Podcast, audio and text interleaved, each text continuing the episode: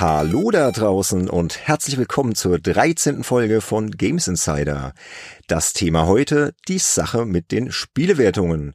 Ich bin der Benedikt und begrüße recht herzlich, ähm, wo fange ich an? Die Runde ist heute so groß. Fangen wir erstmal mit dem Sönke an. Hi Sönke. Grüß dich. Hi zusammen. Ja, und ganz besonders unsere heutigen Stargäste, den Heinrich Lehnhardt und Jörg Langer vom Spieleveteran Podcast. Das sind wir. Das bin ich, das bist du auch, Jörg. Sag mal was. Bist du noch in der Leitung? Ja, ich ah. sag auch Hallo. Ja, ja, ich halte mich vornehm zurück. Ich, ich muss nicht so vorpreschen wie einige andere hier in der Runde. Irgendeiner muss ja was sagen. Gott, ist so ungewohnt, im, im anderen Podcast mal zu sein. Ja, vielen Dank erstmal für die Einladung und für den fruchtbaren, äh, wie soll ich sagen, unseren Kooperationsherbst. Genau, weil ich war ja neulich bei euch zu Besuch. Also wer es von unseren Hörerinnen und Hörern noch nicht mitbekommen hat, ich war beim Spieleveteran-Podcast in Episode 184 zu Gast und da haben wir unter anderem über Eye of the Beholder gesprochen. Ein altes Rollenspiel von Westwood und das war eine sehr, sehr schöne Folge.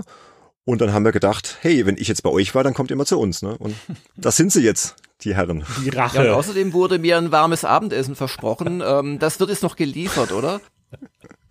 Ja, klingelt gleich bei dir, Jörg, und dann, dann kommt die Pizza. Du, das ist uns wirklich schon passiert. Bei einem äh, Live-Twitch-Event hat uns dann ein User so eine Jumbo-Giganto-Pizza reinbestellt, weil wir irgendwie gemeint haben, wir müssen mal zum Ende kommen, wir sind hungrig. Und 20 Minuten später hat's geklingelt.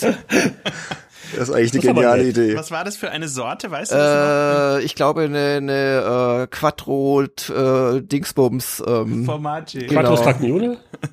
Stagione, ja. Okay. Ja, ja, genau. Vier Käse. Also was ordentliches. Witzig, witzig. Hey, das können wir auch mal machen, Benedikt. Das wäre doch super. Auf jeden ich Fall. Ich bestell dir eine Pizza und du bestellst mir eine Pizza. Und nein, nein, nein, nein, nein. Der Trick ist, die Hörer und Zuseher die ah, Pizza ja, okay. bestellen zu lassen. Ja, da müssen wir noch hinkommen, Sönke, ne? dass, dass dann irgendwann die Pizza vor der Tür steht während der Aufnahme. Aber hier, Jörg, äh, wie würdest du die Pizza denn bewerten, die, die es damals gab? Mal so Mit spontan einer klaren drei von zehn. okay, war so nicht so lecker. War relativ, äh, naja, ich, ich, ich bin nicht so der Käsefan, muss ich dazu sagen. Und bis was wir dann wirklich gegessen haben, war es etwas latschig. Und kalt. okay. Aber bei sowas zählt der Wille, weißt du, das ist ja, also, das hat uns das Herz erwärmt. Ja, das stimmt. Ist immer schön, wenn die Hörer einmal so ein bisschen ihre Diebe schenken. Ne?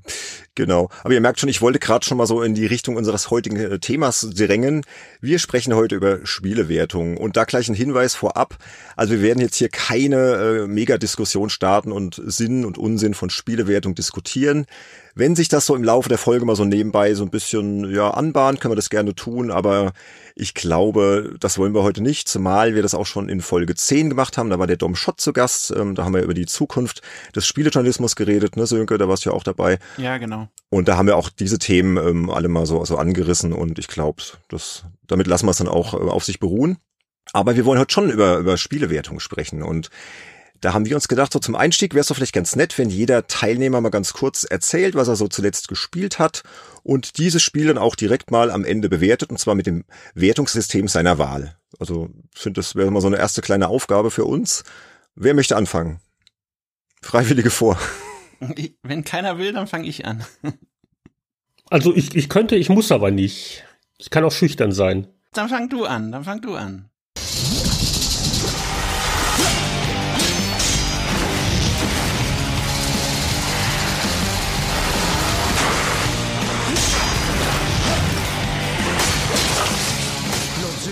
Ich fange deswegen gerne an, weil ich in den letzten Wochen wirklich mal nach langer Durststrecke mal ein neues Spiel in die Finger gekriegt habe, das mir wirklich Spaß gemacht hat. Ich habe bei uns in unserem Podcast schon ein bisschen davon erzählt und es beschäftigt mich immer noch, vor allen Dingen, weil ich jetzt auch mal beim Boss vom dritten von vier Welten angekommen bin. Also man macht Fortschritte. Das Spiel heißt Hades, ist ein äh, oh, Action-Rollenspiel mit doch ein paar ungewöhnlichen Ideen und einfach einer sehr guten Spielbarkeit am Controller. Man, man muss viel dashen, also so ausweichen und erfreut sich an einem äh, witzigen Upgrade-System. Es geht da natürlich um die griechische Mythologie und was da nicht für Götter mit einem Gespräche führen. Und der Spaßfaktor ist hoch, obwohl und das ist für viele Leute ja ein Problem, es in die Kategorie der Roguelikes äh, gehört. Das heißt, du spielst, du stirbst, du bist tot und du fängst wieder von vorne an. Aber die Entwickler haben das äh, aus zwei Richtungen äh, interessant gemacht. Äh, zum einen gibt es wirklich gar nicht so wenige langfristige Upgrades für deinen Charakter. Also, dass man dann auch mal nicht nur ein Leben hat, sondern wiederbelebt wird oder äh, andere äh, Sachen, die dir einfach dann bei späteren Runs helfen. Das andere ist, dass nach jedem Scheitern du quasi neue kleine Dialoge auch noch freischaltest. Du wirst also dafür belohnt, dass du gestorben bist. Und äh, das ist gar nicht mal so unkomplex. Und äh, da äh, bin ich jetzt immer noch dabei. Und ähm, ist also auch mal jetzt wieder so ein Indie-Spiel, das viel hochgejubelt wird, wo ich nicht die Nase rümpfe, so die Celestis und was man nicht letztes Jahr alles hatten. Aber also, also Hades macht einfach äh, Spaß. Und da mache ich immer wieder mal gern so einen Run. Und das Wertungssystem, also ich äh, bin ja immer aus dem Bauch raus noch im Hunderter-System. Das wird auch zu meinen Lebzeiten, das werde ich nicht mehr los. Und äh, also ich müsste wirklich auch noch vielleicht die äh, vierte Welt äh, zum Ende spielen was ich noch nicht getan habe. Aber es, es ist so bei mir auf, du wärst gerade auf der Kippe, so, also der hohe 80er oder doch ein 90er. Also es ist so, ich sag mal zwischen, uh, okay. zwischen, ja, zwischen 88 und so 91 wird sich's gerade bewegen bei mir. Also es ist wirklich gut, aber so, so, so 89, dabei würde ich vielleicht in die Wertungskonferenz gehen und hoffen, dass vielleicht ein anderer Kollege das auch gespielt hat, vielleicht sogar schon äh, bis ganz ans Ende und würde dann mit mir reden lassen. Aber es ist wirklich toll. Okay, vielen Dank. Äh, Sönke, dann mach doch direkt mal weiter. Weil dann können wir gleich über Wertungssysteme an sich sprechen, weil ich wollte jetzt direkt schon was sagen, aber ich, ich heb's mir gleich auf. Ja, also in meinem Fall wäre das die Definitive Edition äh, von Mafia, dem ersten Teil. Und da muss ich gleich dazu sagen, ich habe damals den ersten Teil zwar mal gesehen, aber ich habe ihn nie gespielt. Und ich habe mich immer geärgert, dass ich ihn nicht gespielt habe. Und durch die Definitive Edition gab es natürlich jetzt einen schönen Aufhänger, das mal zu spielen. Zumal auch äh, Kunden bei mir verschiedene Guide-Artikel zu dem Thema bestellt hatten. Und dann dachte ich mir, okay, ähm, ja, da spielst du das Ding halt mal durch. Und ich habe angefangen und wirklich binnen, sagen wir mal, 30 Minuten war ich voll drin im Thema, hatte total Lust, wirklich bis zum Ende zu spielen und einfach zu erleben, was mit diesem Tommy, mit dem Hauptcharakter des Spiels, der zu Beginn des Spiels ein Taxifahrer ist und dann so langsam in die ganze Mafia-Schiene reinrutscht, was mit dem so passiert und ähm, war sehr positiv überrascht. Ähm, es ist ja eigentlich ein Open-World-Spiel, aber im Gegensatz zu vielen Open-World-Spielen, die es sonst so gibt, ähm, gibt es eigentlich keine konkreten Nebenmissionen, die dich von der Hauptstory ablenken. Es gibt zwar später noch Sachen, die du in diesem Freifahrtmodus machen kannst, verschiedene Sachen sammeln und so weiter, aber letztendlich konzentriert sich das Spiel voll darauf, eine wirklich von Anfang bis Ende gute Story zu erzählen. Und genau das hat auch super funktioniert. Ähm, die Missionen dauern so zwischen einer halben Stunde und einer Stunde und oben links in der Ecke von deinem Bildschirm ploppen dann immer die Trophäen auf, wenn du das nächste Level gespielt hast. Die Story ist ziemlich packend. Äh, die Grafik ist wunderschön neu gemacht worden. Sie haben ja mehr oder weniger die ganze Spielwelt irgendwie nochmal auf, auf Basis des alten Spiels in der Engine von Mafia 3 rekonstruiert und da sehr viel Liebe reingesteckt, auch was die Fahrzeuge angeht, was die Musik im Hintergrund angeht, was die Radiosender angeht, die da laufen und ähm, ja, also das hat mich ziemlich gepackt und da habe ich, glaube ich, über 600 Screenshots gemacht, während ich gespielt habe. Äh, Die lieben gutes, Screenshots. Deswegen. Ja, was immer ein gutes Zeichen ist, wenn man viele Screenshots das macht. Das stimmt, ja. Ähm, mhm. Und ich fand die Musik toll, mir hat die Geschichte gut gefallen, ich fand die Action, war jetzt nicht wegweisend oder so, aber sie war einfach gut gemacht auf jeden Fall. Ähm, mir haben die Charaktere gut gefallen und ich habe tatsächlich während dem Spielen Lust gekriegt, das dritte Mafia, was ich ungefähr zu 70 Prozent durchgespielt habe, dann wirklich auch noch zu Ende zu spielen und dann auch noch mal einen äh, Blick auf den zweiten Teil zu werfen. Und ich habe mir dann noch Videos im Internet von dem ersten Teil angeguckt und war wirklich äh, verblüfft, wie es sah okay aus, aber im Vergleich zur neuen Version hat sich da wirklich einiges getan. Ähm, es wurde auch viele sinnvolle Änderungen vorgenommen. Also ja, das war für mich eine sehr schöne Erfahrung und, und ähm, wenn ich das jetzt bewerten müsste, würde ich auch das System nehmen, was der Heinrich nimmt, äh, nämlich das 100er-System, beziehungsweise äh, volle Zahlen mit Kommastellen dran und würde eine äh, 8.7 geben von 10 beziehungsweise 87 von 100. Also ich, ich würde in der Ausgabe sehr darum kämpfen, dass auf jeden Fall Hades vor Mafia liegt. also, da, da würden wir jetzt hier gleich die Messer auspacken. Aber ich bin froh, dass du das gar nicht versuchst, meine 89 hier zu übertrumpfen. Und ich habe ein bisschen Mafia gespielt, aber nicht so viel. Deswegen würde ich dir da schon glauben. Kompetenzfaktor, aber bei, bei Mafia würde ich versuchen, dich zumindest ein bisschen runterzuhandeln. Wobei, wenn ich jetzt gerade auf die ähm, Wertung von äh, Hades bei Steam schaue, wo wirklich 36.392 Personen das bereits ähm, bewertet haben, und die fast alle äh, äußerst positiv sind, äh, glaube ich, dass du das, die Schlacht gewinnen würdest um die höchst, um die Wertung.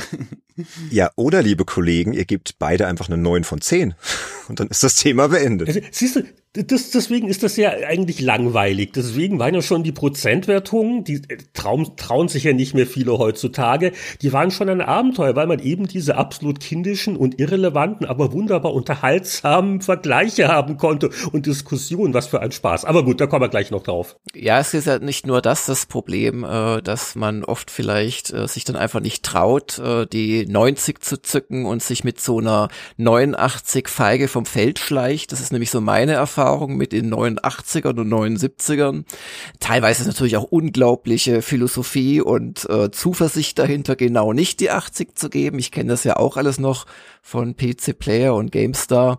Aber ähm, ja, wir, wir werten ja bei Gamers Global mit den vollen Zahlen und halben Zahlen, das heißt äh, Zehner-System mit 9,5, 1,5, 3,5 und so weiter und äh, ja, waren da am Anfang ganz glücklich. Aber ich soll ja erst ein Beispiel noch finden. Da mogel ich jetzt ein bisschen, weil zuletzt gespielt tatsächlich habe ich äh, Star Wars Squadrons, aber noch nicht lange genug, um es zu bewerten.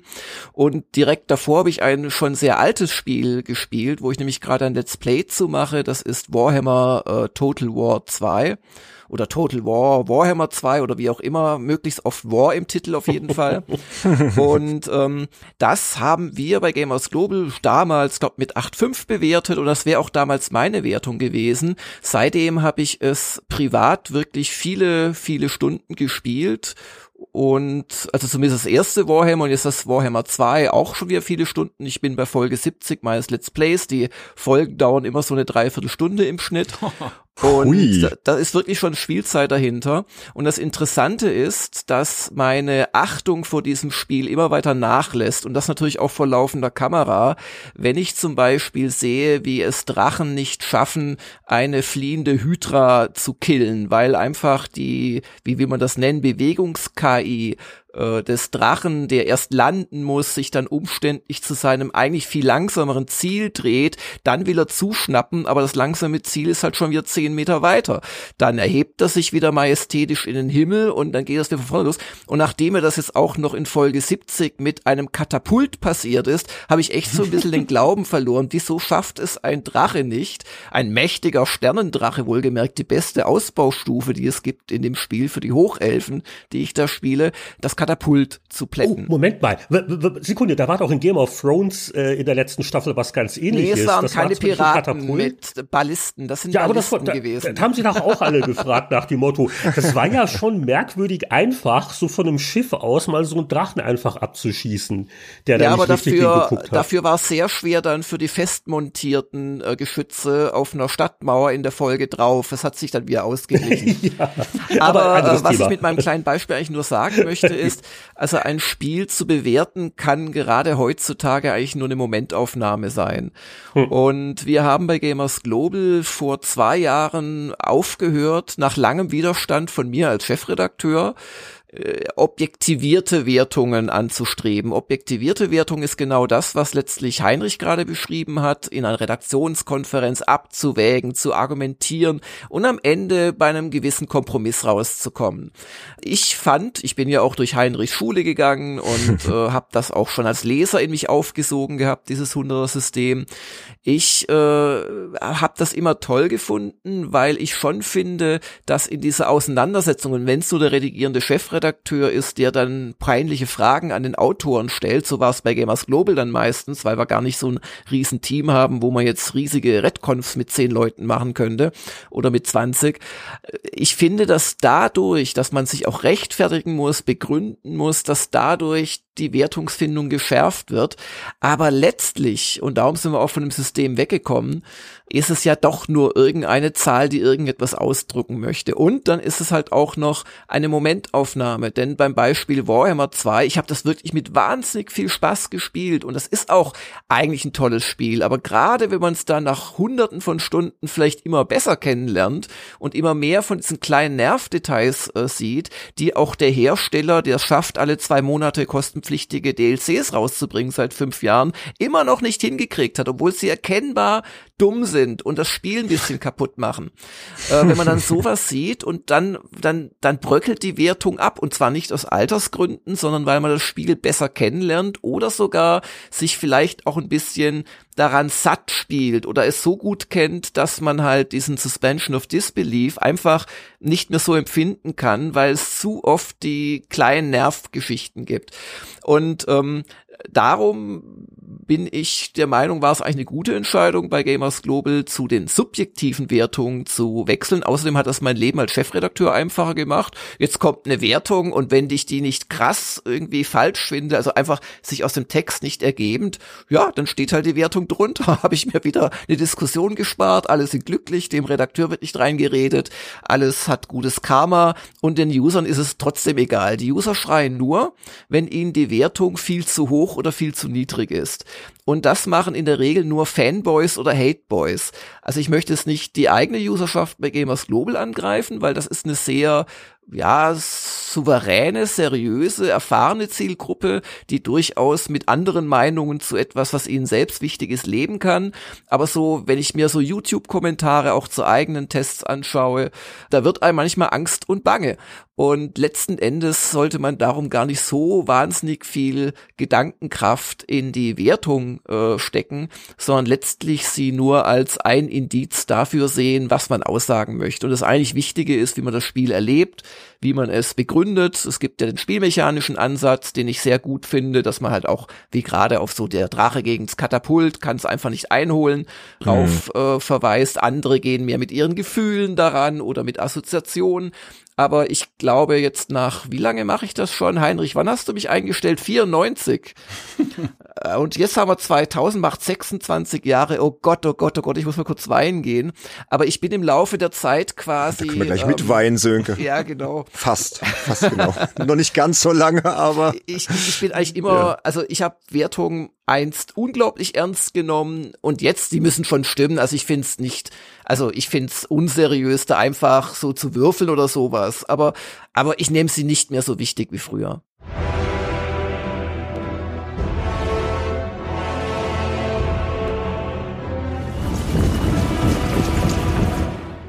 Söhne Lothars, da vorne ist die Chaosbrut. Folgt mir in den Kampf! Helfen, Edle, alles muss man selber machen. Ja, jetzt, jetzt sind wir schon mitten im Wertungssysteme-Talk und Wertungstalk. Du solltest doch noch eine Wertung abgeben, Jörg, für dein Spiel. Oh, da wollte ich mich jetzt drum rummogeln. Das also, geht nicht. Aus der 8.5 ich meine, wir haben echt Spaß und das, das, das Let's Play läuft klasse und alles mögliche. Es gibt immer wieder tolle Momente, wenn ich, wenn ich, also ich bin gerade im Endgame und muss es noch die Dunkelelfen, denen muss ich eine Stadt wegnehmen, eine ihrer Ritualstädte und dann bis zum Ende ihres Rituals halten, sonst verliere ich das Spiel. Wenn ich das schaffe, müsste ich es aber eigentlich gewinnen. Also richtig spannend. Und das alles eingedenk mit den ganzen Nervgeschichten und der KI würde ich jetzt eine 7.5 geben. Aber wenn es doch Spaß macht, ist das nicht schon ein bisschen zu harsch? Weil, ich meine, ja, der Katapult und der Drache, aber Realismus und Fantasy spielen, lass es doch die, nee, die, nee, nee, die Freude, nee, ganz, die ist doch... Nee, nee, nee, das ist eine Fehlannahme. okay. Also, also eine, eine Welt kann total Fantasy sein und Kampfeinheiten können aus kleinen Ferkelchen mit Propeller bestehen. Das ist alles schön und gut. aber die Ferkelchen mit Propeller müssen in dieser Fantasy-Spielwelt sich quasi regelkonform und sinnvoll verhalten. Das erwarte ich schon und das erwarte ich auch von einem Drachen. Ja. Und da, da da muss ich dir voll zustimmen. Also ich habe tatsächlich auch äh, über 60 Stunden mit diesem Spiel verbracht. Bei weitem nicht so viel wie du, aber leider ist es genauso, wie du sagst. Man merkt die Schwächen der KI mit jedem äh, vergangenen Spielzug immer mehr und man ärgert sich immer mehr darüber, dass vor allem, wenn man es dann länger spielt, dass das nicht verbessert wurde, ja, zumal es so viel Feedback von Ja, der ja. Community gibt und das nicht rausgepatcht wurde. Deswegen, deine Wertung in dem Fall könnte ich als Langzeitwertung auf jeden Fall unterschreiben. Vielen Dank. genau, aber der Benedikt fehlt ja noch. Ja, jetzt haben wir hier so fast schon einen Langzeittest zu Warhammer äh, abgeliefert. Ja, also vielen Dank. Habt ihr sehr schön zusammengefasst alles. Deswegen, ich mache es jetzt eher kurz, weil ich habe eigentlich auch zuletzt kein Spiel wirklich durchgespielt oder sehr intensiv getestet. Das letzte, was ich durchgespielt habe, war eben Eye of the Beholder. Das habe ich ja nach unserer Aufnahme für den Spieleveteranen-Podcast dann noch durchgespielt. Das muss man heute nicht mehr bewerten. Das wurde damals schon gemacht. Außerdem haben wir auch im Podcast drüber gesprochen. Ne? Ich fand ja die Wertung damals einen Tick zu niedrig und, und so weiter, aber kann man sich ja gerne mal anhören. Ich habe aber gespielt Crash Bandicoot 4 It's About Time für die PlayStation 4. Das ist ja der erste richtige Nachfolger der Crash Bandicoot-Reihe. Ist äh, nach 22 Jahren endlich wieder eine richtige Fortsetzung. Letztes Spiel kam ja 98 raus und das ist ähm, ein sehr, sehr gutes Jump'n'Run. Also ich habe jetzt von den, glaube 43 Levels so an die 10 gespielt. Also ist jetzt nur ein fortgeschrittener Eindruck. Und das ist halt wirklich klassisches Crash Bandicoot Gameplay, halt 2,5D Perspektive, ähm, sehr anspruchsvolle Hüpflevels, alles knallig, bunt, technisch blitzsauber, sehr schön spielbar. Und es gibt halt einige neue Mechanismen, die recht kreativ sind, weil ähm, man, man findet dann innerhalb der Story, ähm, die dreht sich so um Zeitreisen und so, ich muss jetzt nicht zu sehr ins Detail gehen, dann wird's zu lange.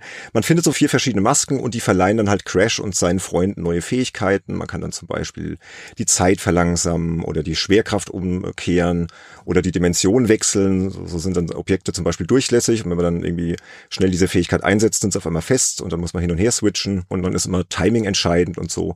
Und das äh, ja, steigert sich so langsam und wird dann richtig knackig. Und das war auch der Grund, warum ich dann immer so nach einer guten Stunde gesagt habe, okay, echt schwer so das Ding, echt spaßig, aber auch auch schwer. Lass mal ruhen. Und ähm, was mir besonders gut gefallen hat, sind so die die verschiedenen Levels. Das Leveldesign ist sehr abwechslungsreich, weil durch diese Zeitreisenthematik ist man halt mal irgendwie in der Zukunft unterwegs, irgendwie so Postapokalypse im Jahr 2084. Dann geht's wiederum in eine karibische Piratenwelt oder so, oder man ist in irgendeiner so einer Forschungseinrichtung im Jahr 1954. Also sehr viel Abwechslung. Und es fühlt sich trotzdem auch sehr nach, nach dem alten Crash von der, von der PlayStation an. Ich bin so ein bisschen hin und her gerissen zwischen einer 8 und einer 9, aber da es ja noch kein Test ist in dem Sinne, muss ich da jetzt auch noch nichts äh, Finales werden. Aber es könnte noch zur 9 werden und ich denke, ich werde es auch noch durchspielen. Genau. Habt ihr mal reingeschaut schon?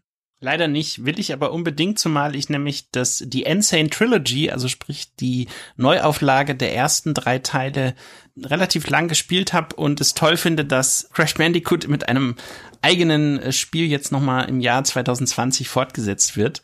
Genau, also insofern habe ich da große Lust auf den Titel, aber noch keine Zeit gehabt, äh, es jetzt zu spielen. Also lohnt sich auf jeden Fall. Der Entwickler ist ja Toys for Bob. Die haben ja auch die äh, Switch-Version gemacht von dieser Insane Trilogy. Ja. Und die haben auch das Remaster zu Spyro the Dragon gemacht. Also sehr erfahrene Leute. Die haben ja auch Pandemonium gemacht. Haben wir übrigens neulich in der Retro-Runde hier von Games Insider drüber gesprochen. Also man merkt einfach die, die Liebe zum Jump'n'Run. Und ähm, also ich habe schon Bock, das durchzuspielen. Aber es ist halt, wie gesagt, es gibt so ein paar Passagen. Das stürzt halt immer wieder in den gleichen Abgrund. Und die Plattform bröckelt und ah, wenn du es nicht genau auswendig kennst, dann ja oder punktgenau springst, dann stürzt du halt wieder ab und wieder und das kann schon mal nerven so oder da merke ich dann so okay, äh, mach mal aus jetzt, ähm, vielleicht morgen Abend noch mal so, so ein Stündchen oder so. Das, das war jetzt genau, die Beschreibung eben war genau so der Grund, warum ich so die Art von Spiel freiwillig nicht so wahnsinnig gern anfasse. Ich habe auch früher nie Crash Bandicoot gespielt. Also, also richtig Mhm. harte 3D-Jump-and-Runs sind einfach nicht mein Ding. Ja, wobei es ist ja kein echtes 3D, es ist ja dieses 2,5D, ne? Du hast ja so einen linearen Weg, also du weißt schon genau, du musst jetzt da und da lang und ab und zu switcht es dann so in die seitliche Perspektive, so ganz klassisch, so wie die alten Marios, die 2D-Marios. Also ich mag sehr gern, aber ich mochte auch damals schon das Original für die Playstation. Und es hat halt auch so diese, dieses gleiche Feeling wie damals. Die Steuerung ist eigentlich identisch und auch teilweise glaube ich, dass Musikstücke auch wiederholt wurden, dann halt so, so modern aufgepeppt und so. Und also es fühlt sich alles wie so eine ja, legitime Fortsetzung an und hat, hat sehr viel Originalflair. Und also ich mag's, aber ist für mich jetzt nicht der ganz große Hit, weil dafür ist mir dann vielleicht doch ein Tick zu knifflig. Aber ja. Mal schauen. Also wie gesagt, zwischen acht und neun von zehn was ja dann auch zeigt, was mein bevorzugtes Wertungssystem ist. Ganz klar, Leute, das beste Wertungssystem ist das Zehner-System. Eieiei. Wir haben einen Pakt. Wir haben, glaube ich, hier zwei Zehner und zwei Hunderter in der Nee, Runde. äh, haben, wir, haben wir gar nicht mal, weil A haben wir kein Zehner-System, sondern ein, was ist denn das, ein 19er-System. Ein 20er-System 20er-System quasi, ne? theoretisch, aber die Null gibt's halt 20er. nicht. Und B muss ich schon sagen, nervt mich bei Gamers Global im Laufe der Jahre. Es gibt uns jetzt elf Jahre. Wir haben, ich habe das extra zusammengesucht, wir haben in diesen elf Jahren, Moment, 1459 Tests gemacht. Das sind alle wow. 2,7 Tage einer. Und bei 2500, äh, 1500 Tests ungefähr, äh, wo du im Prinzip gerade nach oben hin kaum eine Vergleichbarkeit oder auch eine Unterscheidbarkeit hast, wirkt halt alles irgendwann beliebig. Und ich habe mir die Mühe mal gemacht, also in Wahrheit habe ich mir keine Mühe gemacht, wir haben das in der Datenbank drin, mal zu gucken, was unsere Durchschnittsnote ist. Und äh, die ist vielleicht ganz interessant, weil sie auch etwas äh, zeigt bei diesen Wertungssystemen. Und ich glaube nicht, dass wir als Einzige das so haben. Und äh, bevor ich die Zahl sage, was wir im Schnitt vergeben haben, sage ich ein paar Takte vorab. A, wir halten uns für kritisch. B, wir wählen natürlich Spiele aus, die wir testen. Wir können ja nicht die 40 Steam-Neuveröffentlichungen jeden Tag testen, sondern wir wählen die interessantesten aus. C, bei guten Spielen gibt's häufig eine Solo- und eine Multiplayer-Wertung. Das taucht dann schon zweimal auf quasi in diesem Schnitt. Und äh, D, wenn ein Spiel gut ist, ist die Chance hoch, dass es ein paar Jahre später als Remastered, als Switch-Fassung etc. pp zurückkommt und dann wird quasi wieder dasselbe Spiel nochmal bewertet und oft mhm. mit derselben Wertung oder nur knapp drunter. So, nach all diesen äh, Vorbemerkungen, wie haben wir die Notenweite von eins bis zehn ausgeschöpft in den 1459 Tests. Möchte jemand die Durchschnittswertung raten von euch? Ich würde sagen 7,5. Du hast gewonnen. Es ist exakt 7,5. Es gibt zwar einige. Ah, ja, ich kenne mich da Es gibt zwar einige einsame Kämpfer, zum Beispiel in meiner Strategietestrubrik ist der Schnitt nur 7,2. Ah, bei den Sportspielen ist er 7,9. Aber das zeigt schon das Problem. Wir geben schon ab und zu auch mal die 1 oder die 2 oder die 3, aber in der Regel bewegt sich eh alles zwischen 5 und äh, 9,5. Die 10 traut sich nur alle fünf Jahre mal einer zu geben im Schnitt. Und das verkürzt ja das Wertungsspektrum weiter. Und wenn ich mir das anschaue und wenn ich Wertungen noch ernster nehmen würde wie früher, würde ich bei Gamers Global weggehen vom äh, vom ja 20er System nennen wir es mal vom 10 mit Halbnotensystem und eher in das 100er System allerdings sagt mir halt auch da meine Erfahrung äh, dass es letzten Endes Blödsinn ist auf den Prozentpunkt genau die Qualität eines Spiels umschreiben zu wollen das noch 17 mal gepatcht wird und so weiter und so fort. Mhm. also ich bin eher der Agnostiker hier der sagt eigentlich ist wichtiger was die Leute zu sagen und zu schreiben das ist es ja auch. Und du hast vorhin, finde ich, was ganz Wichtiges angesprochen. So eine Testwertung ist ja wirklich immer nur eine Momentaufnahme. Und da liegt halt meiner Meinung nach die Stärke des Zehner-Systems. Also wirklich das glatten, äh, ja, Schritt für Schritt äh, Punkte vergebenden Zehner-Systems, wo du halt keine Zwischenschritte hast. Da haust halt einfach mal eine Zehn raus, wenn das Spiel in dem mhm. Moment mm, einfach mm. Genre-Referenz ist und es ist einfach fantastisch für diesen Moment, dann musst du dir keinen Kopf machen, besteht das jetzt in drei Jahren noch, sondern es ist halt in diesem Monat, in diesem Moment eine Zehn wird es dann nicht sehr schnell beliebig, dass man sagt, hey, super, ähm, pff, pff, weiß ich, Shenmue 3 ist zwar kompletter Rotz, aber er, es hat mir gerade Spaß gemacht und darum gebe ich eine 10. So. Nee, nee, also man muss schon kritisch bleiben. Also okay. ich, das ist natürlich meine Fun Generation Vergangenheit. Damals beim Cypress Verlag, da gab's halt die, die Magazine äh, hier bei der Fun Generation, bei der, bei der Play the Playstation, beim OPM später halt das Zehner-System und man hat das natürlich so ein bisschen verinnerlicht. Die Zehn gab es dann wirklich nur bei, für absolute Ausnahmetitel. Also musstest du schon äh, kritisch bleiben, aber mm. du hast mhm. dich trotzdem auch mal eher getraut, sie rauszuhauen. Als bei einer 100, äh, die Genau, halt weil du, du gibst ja keine 100, ja? ja, ja. Es gab, glaube ich, noch nie eine 100 in nee. irgendeinem Spieletest. Ja, also in Deutschland nicht. Ja, aber, okay, okay. Aber der kluge Leser, der wusste ja, was er an seinem Magazin und seinem Wertungsspektrum hatte. Ich denke, vielleicht kann der Benedikt das bestätigen oder nicht, dass zum Beispiel der Powerplay-Leser sehr wohl ein Gefühl hatte äh, dafür, was, was wichtig war. Also wir haben noch so einen so ein Hint gegeben, dann irgendwann mit dem Powerplay-Prädikat, das gab's ab 85. Und das war schon mal so ein, ein Gipfel, sage ich mal. Und dann, und das gab's ja nur ein paar Mal im Jahr, wenn dann ein Spiel dann sogar noch diese diese paar Meter von der 85 zur 90 genommen hat, also ein unglaublich kleiner Bereich des Wertungsspektrums, aber unglaublich wichtig anscheinend, äh, das war dann nochmal so eine, so eine besondere äh, Würde. Und ich, ich, ich denke schon, dass wenn man sich ein bisschen daran gewöhnt hat, wie wertet mein Magazin, wo, wo fangen die an, wo hören die auf, äh, dass, dass der Leser das schon ganz gut einordnen konnte. Nee, das war auch so. Also klar, eine 92 in der Powerplay, das war halt damals ein Spiel, da wusstest du, das ist in seinem Genre mit das Beste, da wird so schnell auch nichts nix kommen, was besser ist. Ne? Da, gebe ich ja schon recht. Also ich habe das ja auch gemocht. Also es ist nicht so, dass ich das 100er-System nicht mag, man ist damit halt groß geworden und so. Wir wollen auch gleich noch kurz drüber sprechen, wie das überhaupt entstanden ist, wie die Powerplay das eingeführt hat und so. Aber ich fand dann später, als ich das dann beruflich gemacht habe, fand ich das 10er-System eigentlich so schön locker leicht. Also wisst ihr, was ich meine? Das war so man musste sich eben nicht zu, zu sehr den Kopf machen. Man musste nicht so versuchen, da irgendwie wissenschaftlich dran zu gehen. Man konnte eher sagen, hey, das ist jetzt halt mal eine 8, ja, weil es halt echt gut ist. Und ob es jetzt irgendwie 78 oder 82 oder 83 hätte, ist dann egal, weil es ist halt eine 8. Eine 8 bleibt eine 8. Ja.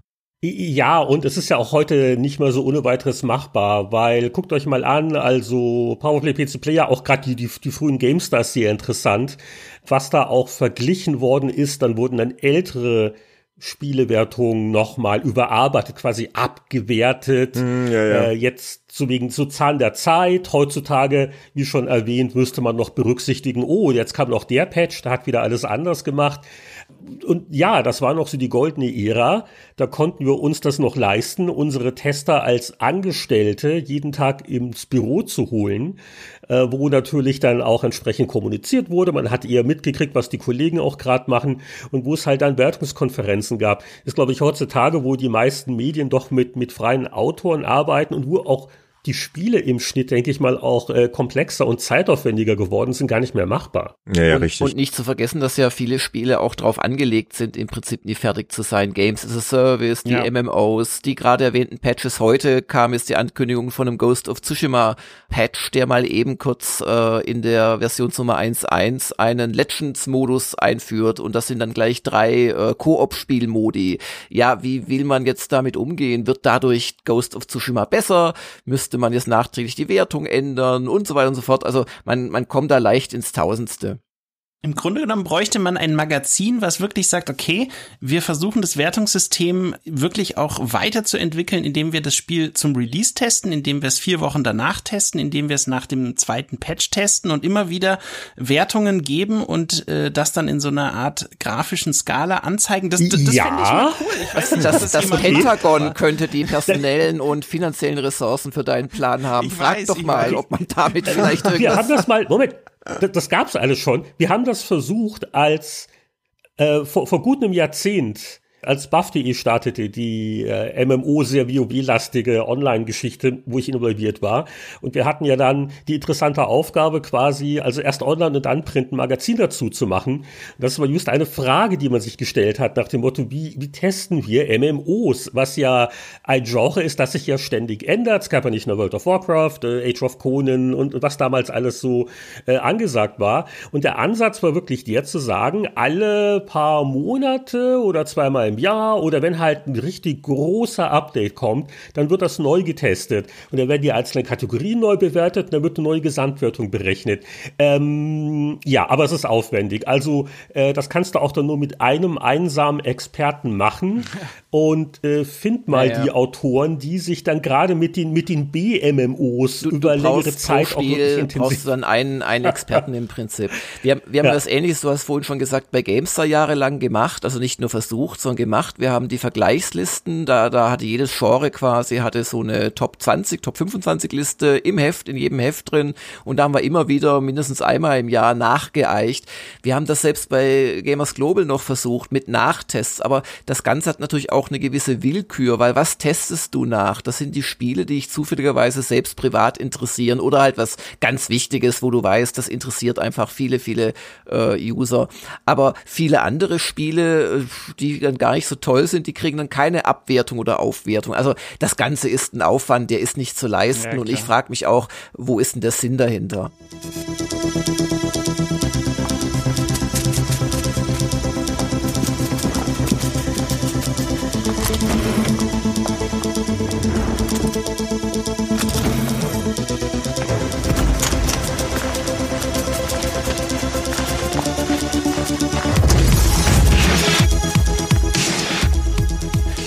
Halt schön, dass man eben vor allem bei Steam, äh, die sich ja auch sehr viel mit diesem ganzen Thema Review-Bombing und so weiter auseinandergesetzt haben und immer wieder auch an ihrem User-Wertungssystem gearbeitet haben, ähm, da kann man dann bei einigen Titeln doch recht gut nachvollziehen, wie sich zum Beispiel auch die Wertung der User verändert, wenn Patches veröffentlicht wurden, dass dann wirklich Wertungen plötzlich hochgehen oder manchmal sacken sie auch ab, weil das Balancing vom Spiel äh, verschlechtert wurde und so weiter. Also wenn man da mal so einen Einblick haben will, äh, ist Steam meiner Meinung nach deutlich äh, sinnvoller als Metacritic und alles andere, äh, was es gibt, um einfach mal so ein bisschen so die User, ja, die Einstellung der User einem äh, Spiel gegenüber äh, festzustellen, was sich auch über lange Zeit entwickelt. Und es trifft ja wie ihr schon gesagt habt, für viele Titel der aktuellen Zeit dann auch zu, vor allem wenn sie eine Multiplayer-Funktion haben, ja wenn ich gerade aus irgendwelchen politischen Gründen jemand wieder mal eine Review-Bomb-Kampagne organisiert genau. oder, oder, oh, das ist ein guter Entwickler, das ist ein böser Entwickler und äh, auf einmal da alle Trolle dieser Welt reinkommen. Also äh, diese ähm, hm, äh, mitunter mangelnde Professionalität bei User-Reviews ist somit einer der Gründe, warum, also ich auch immer noch sage, aber das ist heute nicht das Thema, aber warum ich sage, natürlich sollten sich äh, professionelle Tester trauen, Wertungen zu geben. Wenn wir es nicht machen, die, die, die ungewaschenen Massen machen es ja eh. Und äh, da kann man vielleicht noch versuchen, ein bisschen dagegen zu steuern. Also deswegen, da bin ich immer so ein bisschen so. Äh, äh.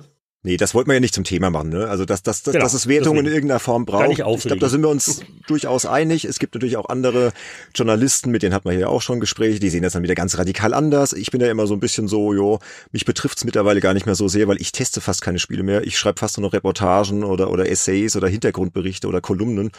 Deswegen sollen doch die anderen sich da den Kopf zerbrechen. Braucht's denn Wertung? Sollen das doch die Fachmagazine machen?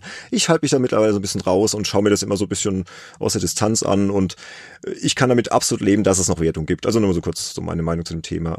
Aber Thema Wertungssysteme, was, äh, also ich höre ja so raus, Prozentsystem ist hier noch so der Favorit, ne? Bei, bei Jörg mit, mit Abstufung so ein bisschen. Was, was haltet ihr von den Schulnoten, die zum Beispiel früher die Bravo Screen Fun gemacht hat? Also ich konnte mich persönlich mit den Schulnoten nie anfreunden. Zum einen, weil sie immer diese Verbindung mit dem Thema Schule oder Ausbildung. ja, genau. Ja, also es war wirklich so. Das man, schlechte man, Gewissen im Hinterkopf wird da immer ja, wieder auf. Man hat sich dann echt gefreut, so jetzt bin ich endlich mal mit der Uni fertig, jetzt durch mit dem Thema. Ich will nichts mehr mit Schulnoten äh, zu tun haben. Und ähm, auch wenn sie an sich sicherlich in vielerlei Hinsicht sinnvoll sind und jeder sie auch sehr gut irgendwie einstufen kann, was bedeutet jetzt ein befriedigend, was bedeutet ist, ist, ist das so, Sönke? Denk mal so ans Nord-Süd-Gefälle, Süd-Nord-Gefälle in Deutschland ja. bei Schulnoten zum Beispiel. Ist ja nachweislich über die Abischnitte. Nee, aber also was ich sagen will, ist, dass ähm, wenn ich jetzt jemandem sage, äh, und, und sei es zum Beispiel meine Tochter, die jetzt in die zweite Klasse geht, sie, sie kann gut unterscheiden, ein sehr gut ist halt was anderes, deutlich anderes als ein, äh, das war jetzt nur eine ausreichende Leistung, ja. Mhm. Das möchte ich damit sagen, aber ich weiß nicht, ich fand das System äh, einfach durch diesen gedanklichen Bezug zu, zum ganzen Thema Schule und Ausbildung äh, irgendwie hat's mich nie angesprochen und ich äh, habe mich dann auch immer gefragt, so ja, okay, was ist jetzt eigentlich eine, eine 1,2 äh, im Vergleich zu einer 1,7? Das muss ich mir jetzt erstmal wieder überlegen. Was bedeutet das jetzt? Hm. Ist es mhm. noch gut oder sehr gut? Und man ist dann irgendwie immer am, am, am Rumdenken und hat so eine schwierige Vergleichbarkeit, weil eben so wenige dieses System verwenden. Ja, ich, glaub, ich glaube, Schulnoten sind abgelehnt von der Runde. Nee, machen wir nicht. Ich fand es damals okay. Also es hat halt zum, zum, jetzt speziell zur Screen Fun gepasst, aber ich glaube, so für andere Magazine wäre das nichts gewesen. Also es hat einfach zur Screen Fun gepasst, das war irgendwie okay. Fetisch, ja genau. Ja. Ich glaube, äh, die Screen Fun hat auch das nicht mit Kommas noch gemacht. Die hat wirklich dann gesagt so eins minus, ne, oder oder drei plus, wenn ich mich richtig erinnere. Also das war noch relativ leicht nachvollziehbar. Haben sie irgendwann eingeführt. Ich habe es war erst waren es glatte Noten und dann irgendwann gab es dann diese Abstufung. Ja, so zwei plus und so. Ja. Ja, Fünf-Sterne-Wertung, kommen wir gleich noch drauf. Wollen wir auch noch nicht drüber sprechen. Aber ich glaube, das waren ja so die wichtigsten Systeme. Ja, es gibt ja, Moment, ja noch so. Äh, oder haben wir noch was vergessen? Also ich glaube, was wir wirklich nicht vergessen sollten und wo ich mir immer wieder, ähm, schon immer wieder Gedanken drüber mache, warum das hierzulande so wenig äh, irgendwie versucht wird, oder in den eher europäischen Gefilden ist das System von der Famitsu ähm, aus Japan. Nämlich da ist es ja so, kennt ihr bestimmt, die haben halt eben vier Redakteure, die ein Spiel testen und die können alle eine Note zwischen eins bis zehn geben und diese Noten werden dann addiert Und wenn ein Spiel 40 von 40 Punkten hat, dann ist es praktisch die, die maximale Wertung, also absolute Kaufempfehlung. Und das finde ich jetzt, auch wenn ich selber kein Wort Japanisch spreche, ein ganz interessantes System, zumal es suggeriert, dass jeder Tester äh, genauso viel Zeit mit dem Spiel verbracht hat wie der andere Tester. Ja, das, ja, aber das ist doch Blödsinn. Aus drei Jahrzehnten Erfahrung. Das weiß ich ich habe hab auch Lehnhardt schon lachen hören sagen, äh, also wenn das wirklich so ist, also wenn würde ich es noch Japanern am ehesten zutrauen, die dafür dann halt ihre 80-Stunden-Wochen durchziehen. Aber das ist doch Schall und Rauch. Was sagt mir denn bei vier Leuten, dass jeder überhaupt qualifiziert ist, dieses Spiel zu bewerten? Das, was lange genug gespielt hat. Also letzten Endes versucht man da so eine Schein, ähm, ja, Nivellierung durchzuführen, die aber letztlich halt, ja, Schein ist. Hm. Nichts gegen Ganz die genau so ist es. Aber ja.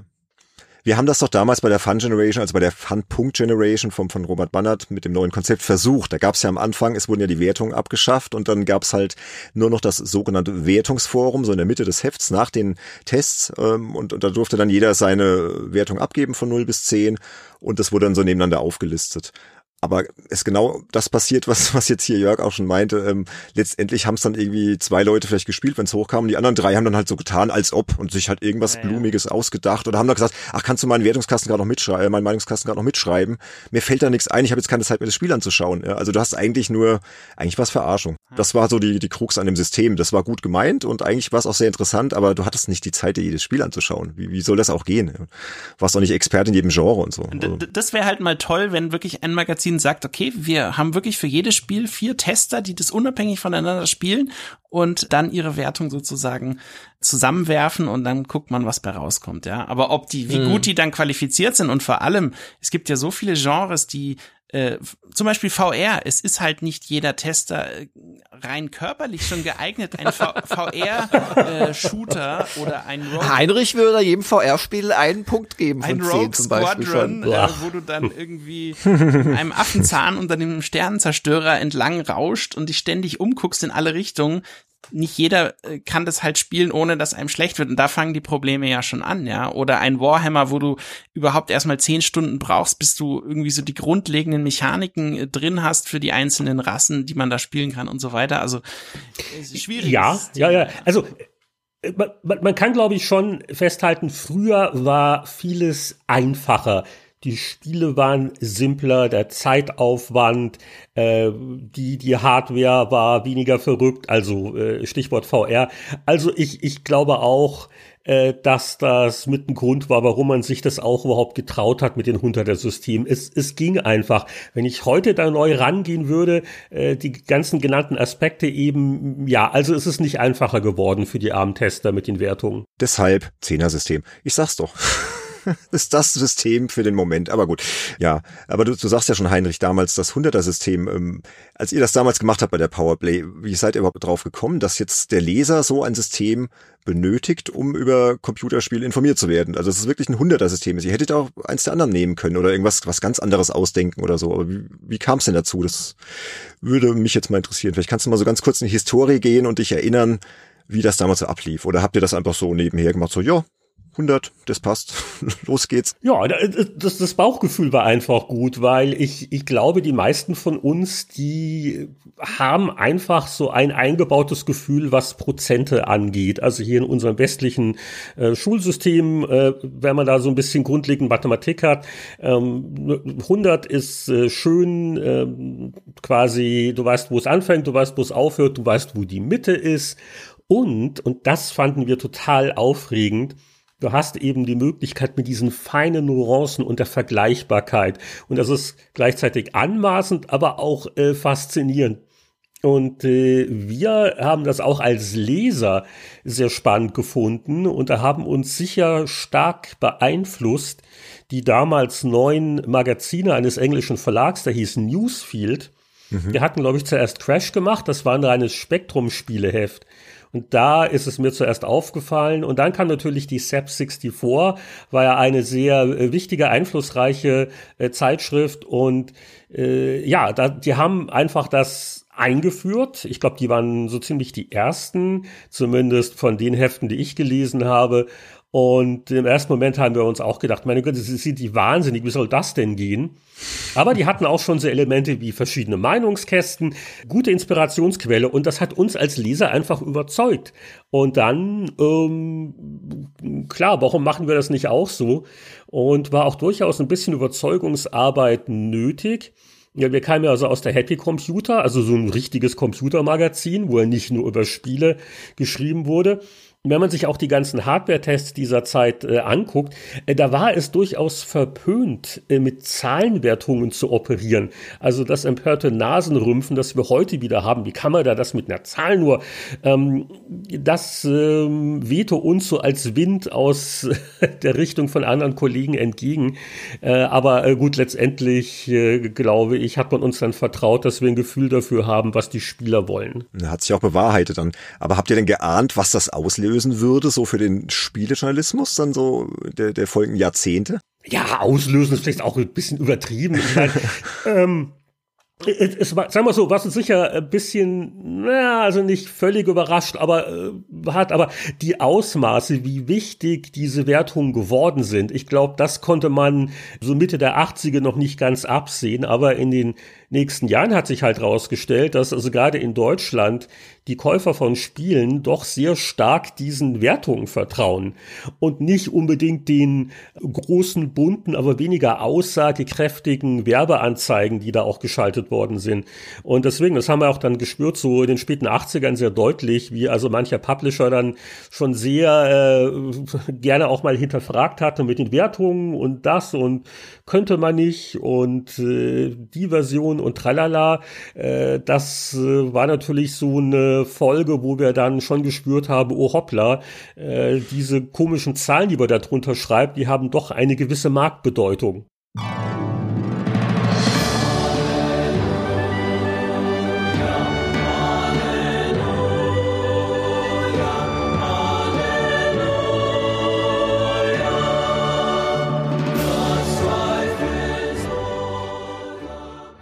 Dann frage ich mich ja, warum zum Beispiel die PC-Player, um jetzt mal geschickt zu Jörg rüber zu schwenken, damals, ähm, das war glaube ich Ausgabe 5 1996, auf das Fünf-Sterne-System umgestellt hat.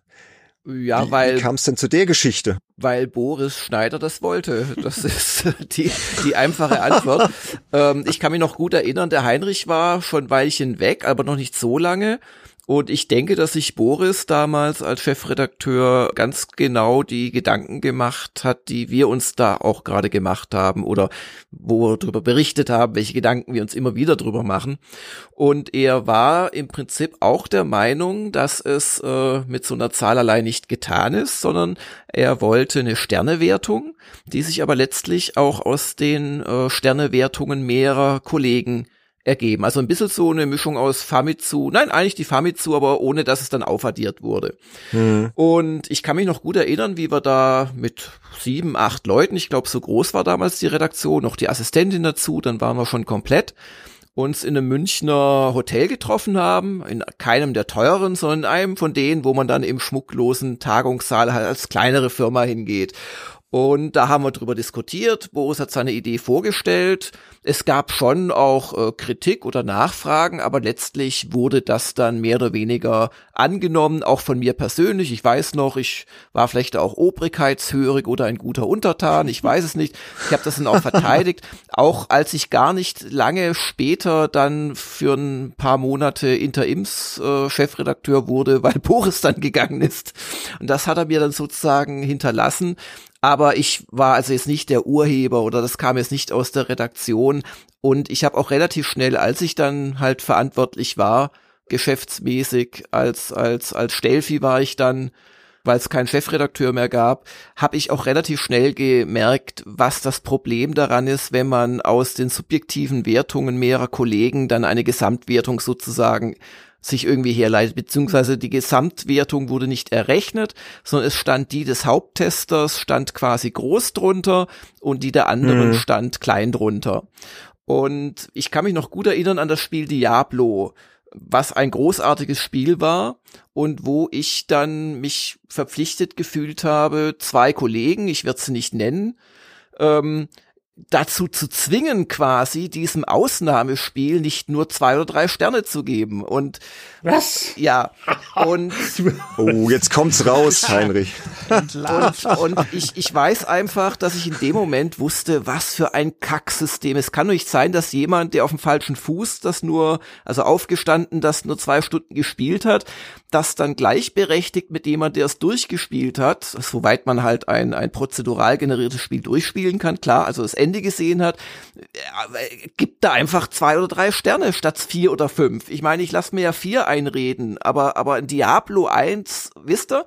Hm. Und insoweit ähm, war ich da, wenn ich mal ein Fan davon gewesen bin, wirklich, war ich es nicht sehr lange. Also ich habe das auch im mhm. Nachhinein sehr schnell für einen Fehler gehalten. Sag mal, Jörg, du hattest, glaube ich, auch, als das mit der GameStar losging, nie ernsthaft andere Systeme in Erwägung gezogen. Fünf-Sterne-System bei GameStar. Nee, nee, nee. Das, wir haben nur über, nein, nein, wir haben nur über Hunderter. Was ich halt gemacht habe, war ja im Prinzip ja. noch dann die, ähm, die Steigerung des Ganzen. Also die Einteilung in harte Genres, äh, so ein bisschen wie, wie es die, ähm, ich bin mir nicht mehr ganz sicher, aber ich glaube, die Sonderhefte äh, von Happy Computer, glaube ich, schon gemacht hatten, teilweise mit Rest der Welt hinten und so weiter. Ach, die ganz frühen Dinger, ja, ja, ja stimmt. Das ja. war da ein bisschen mein Vorbild und vor allem diese, ah. diese Wertungseichung über die quasi Genre-Top-Listen. Denn äh, ich, ich habe noch nie behauptet, dass man eine 90 in, in Sport mit einer 90 in Strategie vergleichen kann, außer dass halt beides hoffentlich sehr gute Spiele sind. Aber äh, ich finde schon, dass man Spiele innerhalb eines Genres halbwegs einordnen kann. Was ist da weiter vorne, was ist da weiter hinten? Und das lag dem zugrunde. Also im Prinzip habe ich mit der GameStar versucht, das noch zu steigern, im Prinzip diese, diese Verlässlichkeit letzten Endes des Hunderter-Systems. Das Witzige ist ja, ich, ich weiß nicht, ob ihr euch noch dran erinnert, aber ich habe ich hab die Ausgabe jetzt als PDF vor mir. Auf Seite 30 unten links äh, wird eine Formel angegeben, äh, die man anwenden kann, wenn man unbedingt das Sternesystem in die Hunderterwertung umrechnen will. Und da oh echt? Das habe ich ganz vergessen. Ja, ja, wie, wie lautet und, die denn? Ja, pass auf. Und dann wird dem Leser geraten, sehr höflich und alles schön äh, säuberlich formuliert und auch gut formuliert. Äh, man soll dann dem Tester, der einem am wenigsten zusagt, streichen, gedanklich. Sehr gut. Dann soll man die soll, der Langer ist doof, der kommt raus. Sterne der, der übrig gebliebenen, es waren ja immer sechs Wertungssterne am Anfang, die soll man dann äh, fünf Wertungssterne äh, sozusagen zusammenrechnen, außer den halt von dem Tester, der einem eben nicht zusagt. Ja, ja, ja. Und das Ergebnis mit vier multiplizieren und heraus kommt eine Wertung zwischen 20 und 100. Vielleicht war es aber auch satirisch gemeint, weil. Ich weiß es nicht, naja. aber es, es ist äh, witzig, ja. Das, die Rechnung ging auch dann das immer so. Das ist eine gute Frage, ob das satirisch gemeint war. Da steht ganz groß drüber, ich will unbedingt meine 100er-Wertung wieder haben. Ausrufezeichen. Fand ich auf jeden Fall äh, erwähnenswert, sagen wir mal so. Ja. Aber die, die Ironie des Schicksals ist ja die, dass da eigentlich die Player mit dieser doch beim Leser eher ungeliebten Fünf-Sterne-Reform eigentlich nur ihre Zeit voraus war, weil in den, in den, letzten zehn Jahren, was sind denn so die Foren, wo am meisten gewertet und auch nachgeguckt mm. wird? Äh, mm. Amazon, Steam-User-Wertung, überall ja. siehst du die fünf Sterne.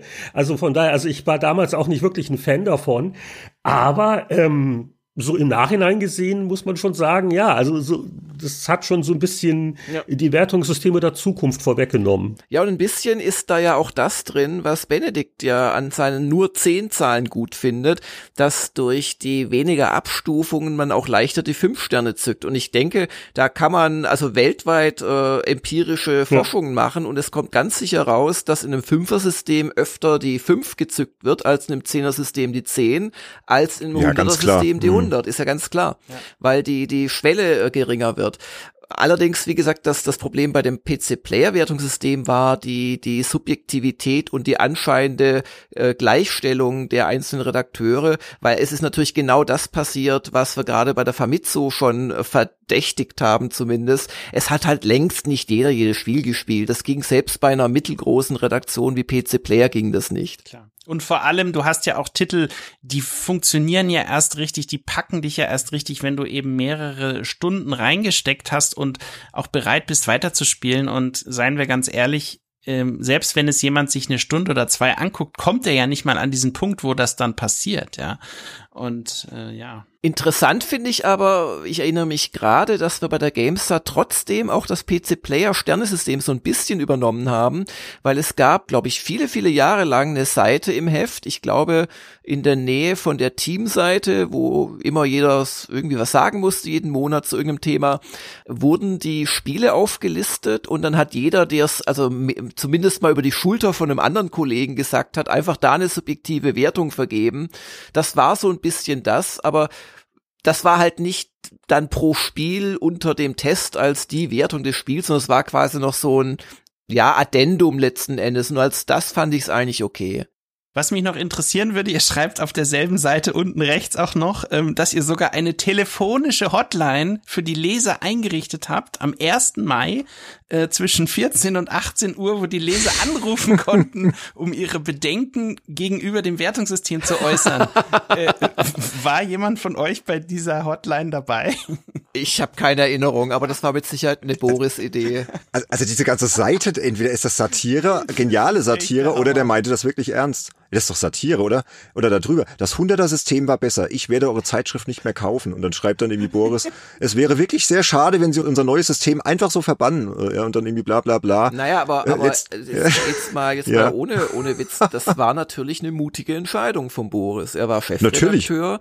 Heinrich war weg. Er war auch dem Verlag gegenüber verantwortlich. Die PC Player war kein unwichtiges Heft. Die hat Geld reingebracht und hm. sowas zu ändern. Ich weiß auch nicht, also ich, ich war da ja nicht in den Gesprächen dann, die Boris mit der Geschäftsführung hatte, dabei mit grimmigen Verlagsleitern und noch grimmigeren Geschäftsführern. Da hat der Boris schon gewusst, dass das jetzt nicht etwas ist, wo jeder sofort jubeln würde. Und das trotzdem zu machen, muss man zumindest mit der Mut-Haltungsnote äh, benoten, ja. finde ich. Hm. Es war ja eigentlich sehr visionär letztendlich, ne, mit diesen fünf Sternen. Aber ich glaube, damals war ja auch das Problem, da hat man halt von einem PC-Spielefachmagazin einfach diese detaillierte Wertung erwartet, dass dieses Auseinandernehmen des Spiels und das kriegst du mit fünf Sternen halt einfach nicht ja, genau. adäquat hin. Ja? Ja, vor allen Dingen, wenn, wenn alle Mitbewerber dir halt die gefühlt detailliertere Wertung geben, äh, da, da, da schießt du dir irgendwie schon äh, ins, keine Ahnung, in den großen C ins eigene Knie. Und äh, als nochmal als Zeichen, was für ein äh, wichtiges Thema das war, äh, ich, ich habe mich ja vorrangig wegen des Wertungssystems noch mal darauf eingelassen, für noch mal ein knappes Jahr noch mal so ein Zwischenchefredakteur dann später bei der PC Player zu machen äh, und wo ich dann vielleicht auch ein bisschen naiv gedacht habe, okay, wir stellen wieder auf 100er Wertung um und alles wird gut. Ganz so leicht war es nicht, aber das weiß ich noch, das war für mich wirklich ein wesentlicher Antrieb nach dem Motto, okay, jetzt jetzt korrigieren wir das wieder, weil das ist nicht das, was die Leute wollen. Und das ist natürlich immer ähm, man kann ja lang philosophieren, aber am Ende des Tages als eine Publikumszeitschrift äh, muss man schon auch ein bisschen berücksichtigen, was die, die Käufer wirklich erwarten. Hm. Aber es hat dann nicht den erhofften Aufschwung gebracht, ne, in dem Sinne. Oder? Wie war das damals? Nö, nö, es ist, es ist nicht über Nacht alles ähm, wieder toll geworden, aber es ist ja auch nicht über Nacht alles zusammengebrochen wegen den fünf Sternen. Ne? Das ist natürlich dann so ein bisschen so, so Trends und Kurven und, und Marktentwicklung und, und andere Faktoren. Aber äh, es, es hat sicher PC Player in einer schwierigen äh, Zeit im Markt äh, nicht unbedingt geholfen. Dann gab es ja noch diese lästige GameStar, wo da äh, gewisse Ex-Kollegen mit vielen anderen Ex-Kollegen äh, ein ganz ordentliches Heft auch gemacht haben. Und wenn man sich dann ähm, so selber dann noch äh, eine Kontroverse beschert, das äh, hilft halt nicht. Ja, ich frage mich ja gerade, was wäre denn gewesen, Heinrich, wenn du damals mit deinen Kollegen bei Happy Computer Schrägstrich Powerplay ein Fünf-Sterne-System äh, am Anfang genommen hättest und eben kein 100er-System. Vielleicht hätte sich alles ganz anders entwickelt. So im deutschen Spielejournalismus. Wer weiß, was das beeinflusst hätte. Ich ich, ah, ich weiß nicht. Es gab, es gab ja damals noch eine enorme Vielfalt. Ich erinnere auch noch mal an die ASM, die eigentlich ein Zehnersystem war, bis sie gemerkt haben, dass sie wirklich äh, jedes dubiose englische Spektrum spielt mit einer 10 bewerten und da haben sie ja genau war doch 12er System auch eine geile Idee jedes also Jahr noch, zwei Punkte drauf. Das also diese super. wir haben aber auch bei 100 heute. Die also die diese diese Kreativität und, und da haben wir halt sehr die Nase drüber gerümpft ne, damals. Nach dem Motto diese Wertungs Inflation, diese äh, Gedankenlosigkeit, mit der da äh, hohe Wertungen in den Raum geschossen wurden, da waren wir schon also sehr davon überzeugt, dass wir viel kritischer sind und dem Leser richtige Kaufberatung bieten und deswegen streng sein müssen. Das hat uns wirklich äh, angetrieben, so heiliger Eifer. Ähm, ich glaube, die 64er, die hatte äh, ein 15-Punkt-System das hatte, glaube ich, Boris noch von aus seinem Abiturjahr noch in Erinnerung, weil da irgendwas damit bewertet worden ist. Und was hat man denn noch? Ja, äh, das fällt mir noch so ein aus der Anfangszeit. Aber ich glaube, dass das 100er-System, das war so naheliegend. Ähm, äh, ich glaube, Computec, die haben es ja auch dann sehr schnell übernommen. Und das war, glaube ich, nur eine Frage der Zeit, bis das mhm. einer macht. Die Joker-Hefte ja auch. Äh, man hat es eigentlich ähm, oft genug äh, bei ausländischen Magazinen gesehen. Um, um zu erkennen, dass das schon einen gewissen Charme hat.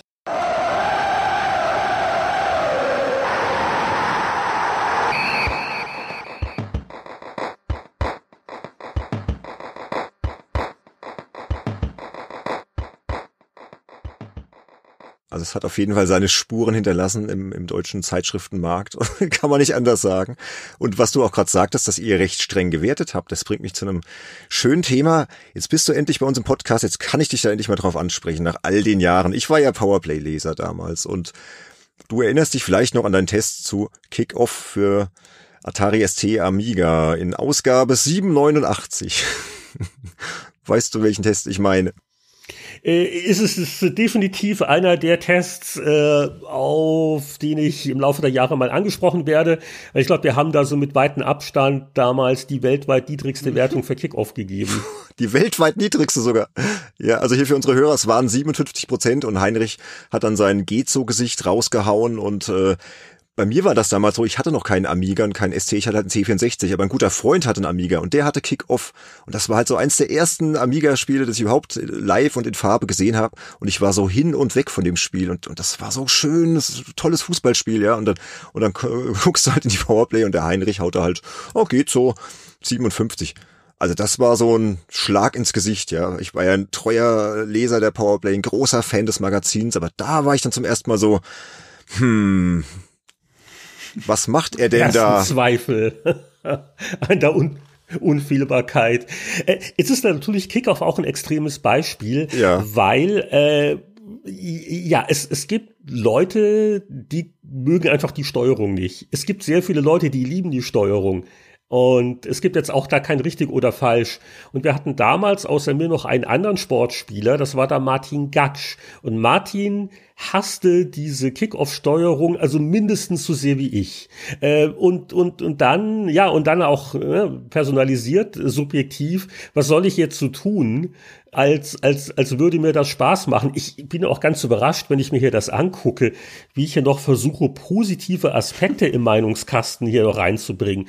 Ja, und es ist ja schnell und ständig passiert was und keine Langweile. Das und, war ja auch so bei äh, Kickoff. Ja, das war ja das Alleinstellungsmerkmal damals von Kickoff. Ne? Es ging halt total ab für das Action-Fußballspiel. Aber klar, ich weiß ja, was du meinst mit dieser Unberechenbarkeit und der, der Steuerung und der Ball rutscht dauernd weg und ja, einfach der, der, der, der Ball, der da dauernd versprungen ist. Und ich habe es wirklich lang genug probiert, aber das war einfach ein Fall, äh, wo man irgendwann sagen muss, okay, es, es ist einfach nicht mein Ding und dann äh, schreibe ich das so. Ja, sicher, 57 Prozent, warum nicht 61, warum nicht 53? Da, da kann man äh, das Warum nicht 82, aber gut. Aber Na, das erste Kickoff. Ja, es ist ein cool, ist ein cooles äh, Spiel. Ja, das, das halt war so, schon ein sehr mutiger Test. Also da hast du schon, schon eine echt niedrige Wertung rausgehauen. Aber der Nachfolger zu deiner Ehrenrettung. Ja gut, das war, das war ein ehrlicher Test. Ja. Ich habe es im Laufe der Jahrzehnte immer wieder mal probiert. Also richtig warm bin ich mit Kickoff nie geworden. Was für mich dann wirklich erträglich war, das war der Ansatz von äh, Sensible Soccer, was ja so auch stark Kickoff 2 inspiriert war, aber wo sie so einen ganz guten Mittelweg gefunden haben zwischen, okay, der, der Ball, äh, der rollt da vor sich hin, aber er ist halt nicht gar so schwer zu bändigen. Ähm, damit konnte ich dann leben. Ja, das stimmt. Sensible Soccer, das war auch super, ja.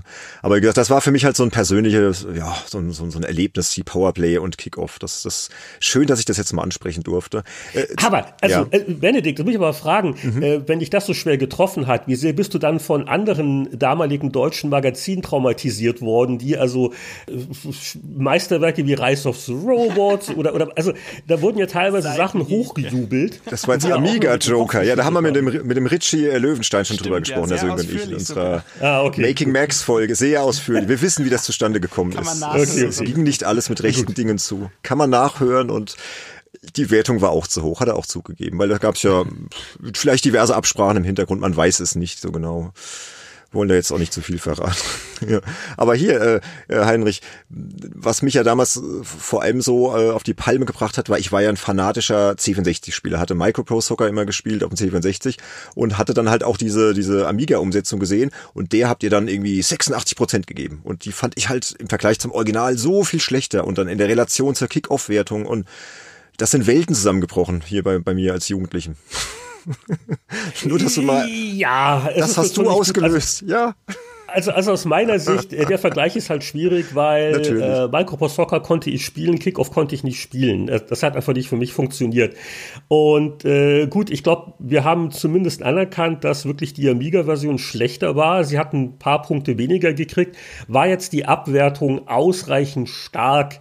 Ich kann mich natürlich nicht mehr wirklich dran erinnern. Also ich habe es mit Sicherheit natürlich gespielt, aber guckt euch mal die alten Powerplays an, diese absurden Mengen an Umsetzungen, die wir dann noch mal kurz getestet haben. Mhm. Und ich glaube, das war auch so, so ein Achtelseiten-Ding. Da hat man jetzt natürlich dann nicht noch mal ganze Tage damit verbracht. Das ging ja gar nicht mehr. Also der Redakteur, der hat ja schon die nächsten großen Tests auf dem Schreibtisch gehabt und äh, da war vielleicht nicht bei jeder Umsetzung in hier noch die 27. ST-Version, war die Sorgfalt beim Test vielleicht nicht gar so groß, wie sie hätte sein sollen. Ähm, aber ähm, ja, wie, wie bewertet man? Wie, wie stark lässt man vielleicht noch einfließen, dass da die Hardware natürlich überhaupt nicht ausgenutzt wird? Mhm. Ähm, wenn also von 8 auf 16 Bit eine Verschlimm Verschlimmerung ähm, eingetroffen ist. Aber da kann ich jetzt nicht wirklich seriös das im Detail äh, noch diskutieren, ohne das jetzt nochmal auch wirklich gespielt zu haben. Das ist nach so rund drei Jahrzehnten äh, nicht mehr ganz Kein Problem, aber immer eine schöne Anekdote. Ich, ich war halt Fanboy. Ich habe halt die C64-Version rauf und runter gespielt und dann hatte halt der Kollege die Amiga-Version und die spielte sich halt deutlich schlechter einfach damals. Das war, wir waren so richtig schockiert. Wie kann man das denn so verhunster umsetzen und dann haut die Powerblader 86 raus und Kickoff 57 und hier und da. Also aber, ja. okay, äh, jetzt mal von Kickoff mal abgesehen, äh, was hast du denn damals auf dem Amiga spielen können bei Fußball? Und ich glaube, wir hatten das auch schon mal angesprochen, also die Wertung ist ja auch so ein bisschen ein Schnappschuss seiner Zeit. Ja, das stimmt, ja. Und mhm. äh, gab es überhaupt schon Kickoff auf Amiga oder kam das noch oder war gerade raus das erste? Okay, auf jeden Fall, ich weiß noch, weil wir hatten zu irgendeiner Fußball-WM mal ein Special gemacht und also gerade auf dem Amiga, es gab nur Mist unspielbarer Schrott. Also, mm. also Fußballspieler auf dem Amiga war lange Zeit ein wahnsinniges Trauerspiel. Und man konnte Microsoft Soccer Amiga spielen. Es war nicht toll. Es war, äh, das ganze Spiel ist natürlich furchtbar gealtert, aber gerade zu zweit, das hatte schon, äh, ja, das konnte man noch als Fußball Spaß im weitesten Sinne bezeichnen. Und äh, klar, äh, ich respektiere jeden, der sagt, das ist natürlich Unfug, weil äh, Kickoff, was glaube ich im selben Jahr rauskam, ähm, war so viel besser und anspruchsvoller. Äh, das stimmt, aber das ist halt wirklich dann wieder die Sache mit der Geschmackssache. Ja, ja, der Kickoff-Steuerung. Ja, also von daher. Es, es, sei dir, es sei dir verziehen, aber ich freue mich, dass wir mal drüber sprechen konnten, persönlich und in diesem Podcast. Genau. Aber der Jörg. Können wir Jörg verzeihen? Der muss aber jetzt auch mal hier mal angesprochen werden. Genau, jetzt haben wir hier noch was rausgesucht. Wir hatten ja mal im Vorfeld schon so ein bisschen überlegt, über welche Tests könnte man mal sprechen, über welche Wertung. Jörg und die Altima-Spiele. Ist ja auch so, ein, so, ein, so eine Geschichte für sich, ne, Jörg? Erzähl doch mal, was da passiert ist.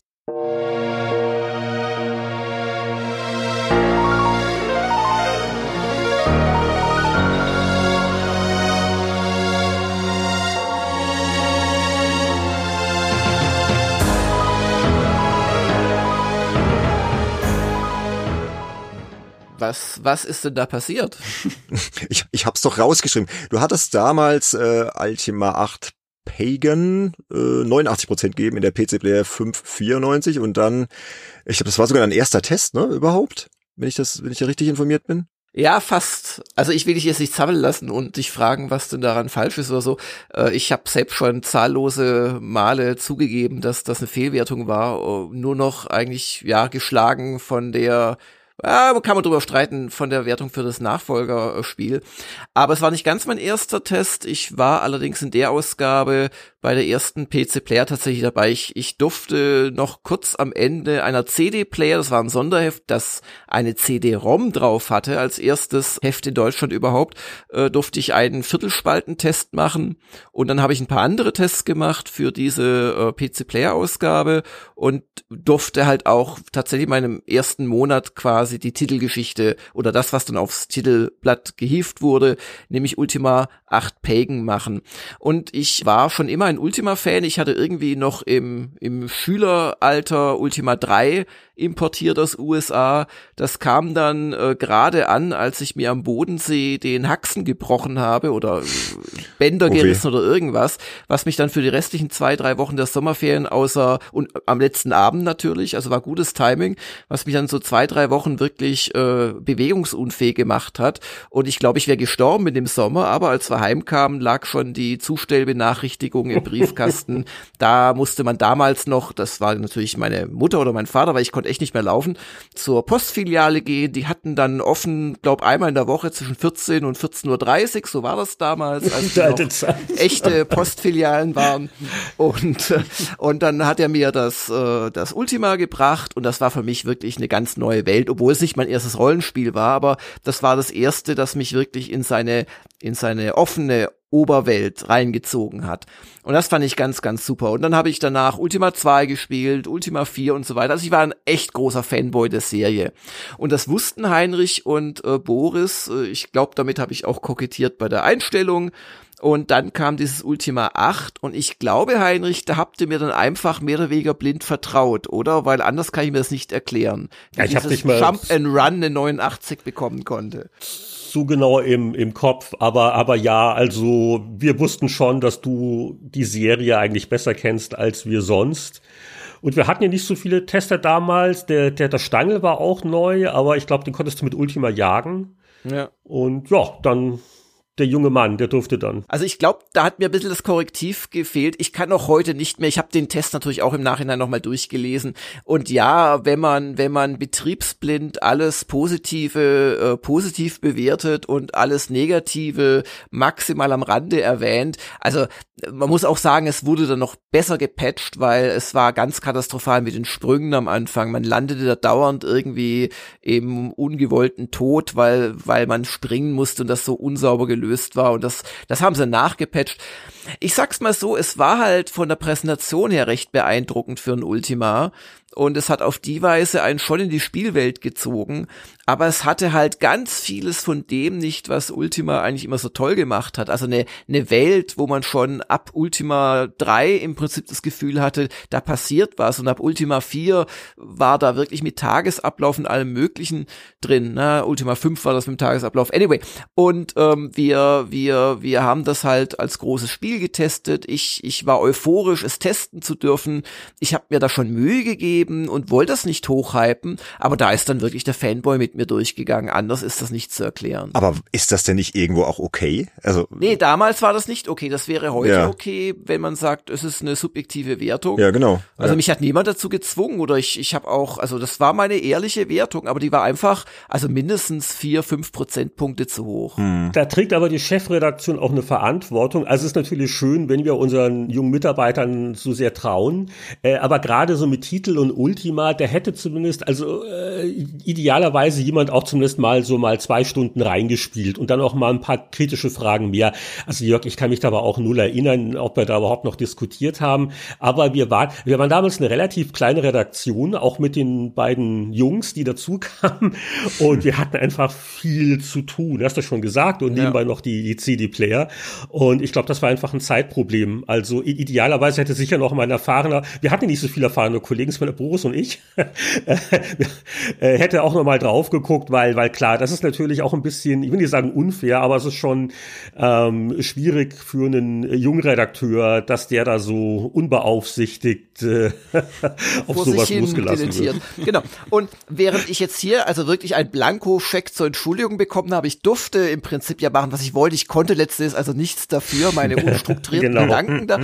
Aber diese Entschuldigung fehlte mir dann einige Jahre später bei Ultima 9. Das habe ich als Chefredakteur getestet und ähm, ich weiß gar nicht, habe ich 91 gegeben, 92? 92 in der GameStar 92. 2 2000. Ja. Ja. ich werde diese ganzen Hefte übrigens auch in die Shownotes Ja, packen, ja. da können die Hörer mal ein bisschen mitblättern und so. Und, und da muss ich sagen, äh, wie, also eigentlich, also die Wertung war schon nicht komplett falsch, weil das Ultima 9, das vergisst man heute, weil es auch so einen schlechten Leumund hatte und weil es so noch kurz vor der eigentlichen 3D-Flut im Markt war bei, bei Rollenspielen und Action-Adventures. Aber das war auf viele Arten und Weisen wirklich visionär. Es hatte eine, als erstes Spiel, das zumindest mir bekannt ist überhaupt, eine so komplexe, frei erkundbare 3D-Welt, wo es auch Dinge gab wie Gegenstände schleudern, äh, dass es in Häuser nicht reingeregnet hat. Es hatte doch noch viele der Ultima-Tugenden. Ja, man konnte Brot backen und solche Geschichten, aber halt diese Details. Und es war schon mit viel Liebe gemacht. Also ich, ich kann mich, ich habe das auch nicht das zum ersten Mal mir in Erinnerung zurückgerufen, ich kann mich wirklich dran erinnern, wie man dann dieses Segelschiff bekommt und die Kamera zoomt weg. Das war ein unglaublicher Moment. Man war gerade noch der Avatar in typischer Third-Person-Verfolgerperspektive und äh, dann ist man in dieses Schiff endlich durfte man drauf, hatte sein Die, durfte lossegeln von, ich weiß nicht mehr, war es Trinsic, ich, ich hab's vergessen. Und äh, also von einer der Städte und dann ist die Kamera weggezoomt und das riesige Schiff wurde quasi zu meinem kleinen äh, zu meiner kleinen Spielfigur. Ein Wahnsinnsmoment. Und da gab's doch einige. Aber das Spiel hatte zwei Probleme. Das erste war, es war technisch wirklich nicht nur challenged, sondern eigentlich eine Sauerei. Es lief halt schon allein schon mal, ich glaube, auf den Voodoo 3DFX lief es, aber auf den anderen Grafikkartenbeschleuniger-Typen lief's so gut wie gar nicht rund. Und das hat schon mal, was weiß ich, die Hälfte der Spieler ausgenockt. Die konnten damit keine gute Erfahrung haben. Und das zweite ist, dass das Spiel nicht zu Ende programmiert war und dass es letzten Endes auch ähm, schlampig war. Also das Kampfsystem war, ich habe es auch Jahre später nochmal versucht, mit den letzten offiziellen Patches und so weiter nochmal zu spielen, mit einer viel stärkeren Kiste, als wir damals in der Redaktion hatten. Einfach privat aus Interesse. Und ich musste leider erkennen, dass es durch und durch verrottet ist in seinem Wirtschaftssystem. Und das ist natürlich schlimm, wenn du ein Spiel hast, wo sowohl das Kampfsystem, also äh, wenn ich mich recht entsinne, waren Fernkampfwaffen oder geschleuderte Waffen unglaublich viel effektiver als Nahkampfwaffen. Also es war ein wirklich Game-Breaking oder Balance-Breaking Bug, der da drin war, den ich aber nicht erkannt hatte beim Test. Und ähm, genauso das Wirtschaftssystem war einfach nicht gut. Da hat zu viel nicht gepasst. Und insoweit ähm, für die visionäre Gestaltung mit dieser Spielwelt auch das technische Know-how, das da reingeflossen ist, hatte es vielleicht diese Aussagekraft äh, in, in Sachen 92 verdient und dieser, dieses, ja, diesen, diesen Scheinwerferkegel, den ja so eine Wertung darstellt, aber äh, in spielerischer Hinsicht überhaupt nicht, zumal es auch noch andere Probleme hatte. Und ähm, insoweit, das, das war wirklich auch eine richtig dolle Fehlwertung nochmal, wo ich mich dann schon auch gefragt habe, lag es daran, dass der Richard Garriott so nett zu mir gewesen war, uns da eingeladen hatte und hier das Essen da in dem äh, komischen Schlangenrestaurant und äh, da, das fragt man sich dann schon, bin ich da korrumpiert gewesen? Aber ich glaub's aus heutiger Sicht nicht. Ich habe es einfach für ganz fantastisch gehalten. Ich weiß noch, wie ich im, wie ich im ähm, Editorial geschwärmt habe, dass die Titelgrafik tatsächlich aus dem Spiel kommt. Das war damals Ah ja, ich erinnere mich. Hab da so einen ungewöhnlich. Screenshot reingepackt. Ne? Und, und also das hat mich ganz fasziniert.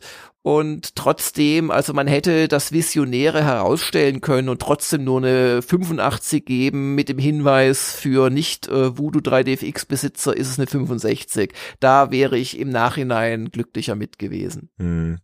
Aber wenn man halt sagt, eine Wertung ist vielleicht doch nur eine Momentaufnahme und es war in diesem Moment für dich so überwältigend, weiß nicht, vielleicht ist es ja dann im Rückblick irgendwie auch nee, verständlich. Nee, nee, nee, weil ich, ich bin sicher, okay. dass sich in Deutschland mehrere tausend Leute wegen dieser Wertung das Spiel gekauft haben ja. und dass die Hälfte davon eine schlechte Erfahrung gemacht hat und da habe ich heute noch ein schlechtes Gewissen. Ja, ja gut, das ist verständlich. Aber ich soll dir von unserem Mitpodcaster, dem Andy, was ausrichten. Den haben wir heute heimgelassen, damit es hier nicht zu bunt wird. Also er sagt, ähm, dass ihm damals beide Spiele, also Ultima 8 und 9, extrem gut gefallen haben und er auch deine Testberichte natürlich gelesen hat und dass er eigentlich heute nur bei Ultima 9 etwas zurückrudern würde jetzt mit seiner persönlichen Wertung. Also er, er steht hinter das, deinen Artikeln und deine Begeisterung hat er sich damals so auf ihn übertragen, dass er die Spiele trotz der, der vielen Bugs jetzt gerade bei Ultima 9 und so ähm, ja, genießen ja. konnte. Also das soll ich dir ausrichten. Vielen Dank. Es gibt zwei Leute in Deutschland, die Ultima 8 zu würdigen wussten. Genau, also mindestens. der Andy von Games Insider gehört dazu. Sönke, was machen wir, was, was machen wir jetzt mit dem? ich glaube, der Andy musste Nein. auch selber nochmal seine äh, Erfahrungen aus der damaligen Zeit versuchen zu schildern und wie das so war und dann nochmal ein bisschen ins Detail gehen, aber ja, wie man im, im Nachhinein noch schlauer wird irgendwie, ne? Mm ich, ich rate in, in solchen Fällen übrigens, das hilft mir bei Retro-Gamer immer wieder, ähm, äh, das Spiel echt nochmal spielen, weil oft überlagern die strahlenden Erinnerungen und äh, was da so mitschwingt, man war jünger, hatte mehr Haare auf dem Kopf, konnte abends länger aufbleiben, äh, es mixt sich so zusammen mit dem Spiel und dann, dann strahlt das Spiel in der Erinnerung auf eine Art und Weise, die eine tatsächliche Neubeschäftigung damit nicht wieder evozieren kann. Ja, da, da gebe ich dir recht, ist leider manchmal so. Ne? Deswegen spart man sich manche ähm, Retro-Erlebnisse vielleicht dann doch lieber. Oder, oder spart sich für die ganz großen Spiele auf, wo man weiß, da werde ich nicht zu sehr enttäuscht oder so. Aber es gibt auch positive Überraschungen, wie bei Eye of the Beholder neulich bei mir. Also hätte ich nicht erwartet, dass mich das so äh, fesseln ja, würde. Das hat sich ganz gut gehalten, ja. Gell? Also war eine zu niedrige Wertung damals. 79 Prozent in der Powerplay. Ja, genau richtig. Komm. 84. Also, naja, gut. Ach, Dungeon ja. Master. Mhm. Drei, vier Jahre früher und in vielerlei Hinsicht besser. Passte schon die 79. Ja, ja, gut. Ähm, kann man ja auch ein bisschen in eurem Podcast noch, noch mal nachhören für die, die es verpasst Diskussion haben. Entbricht. Genau, genau.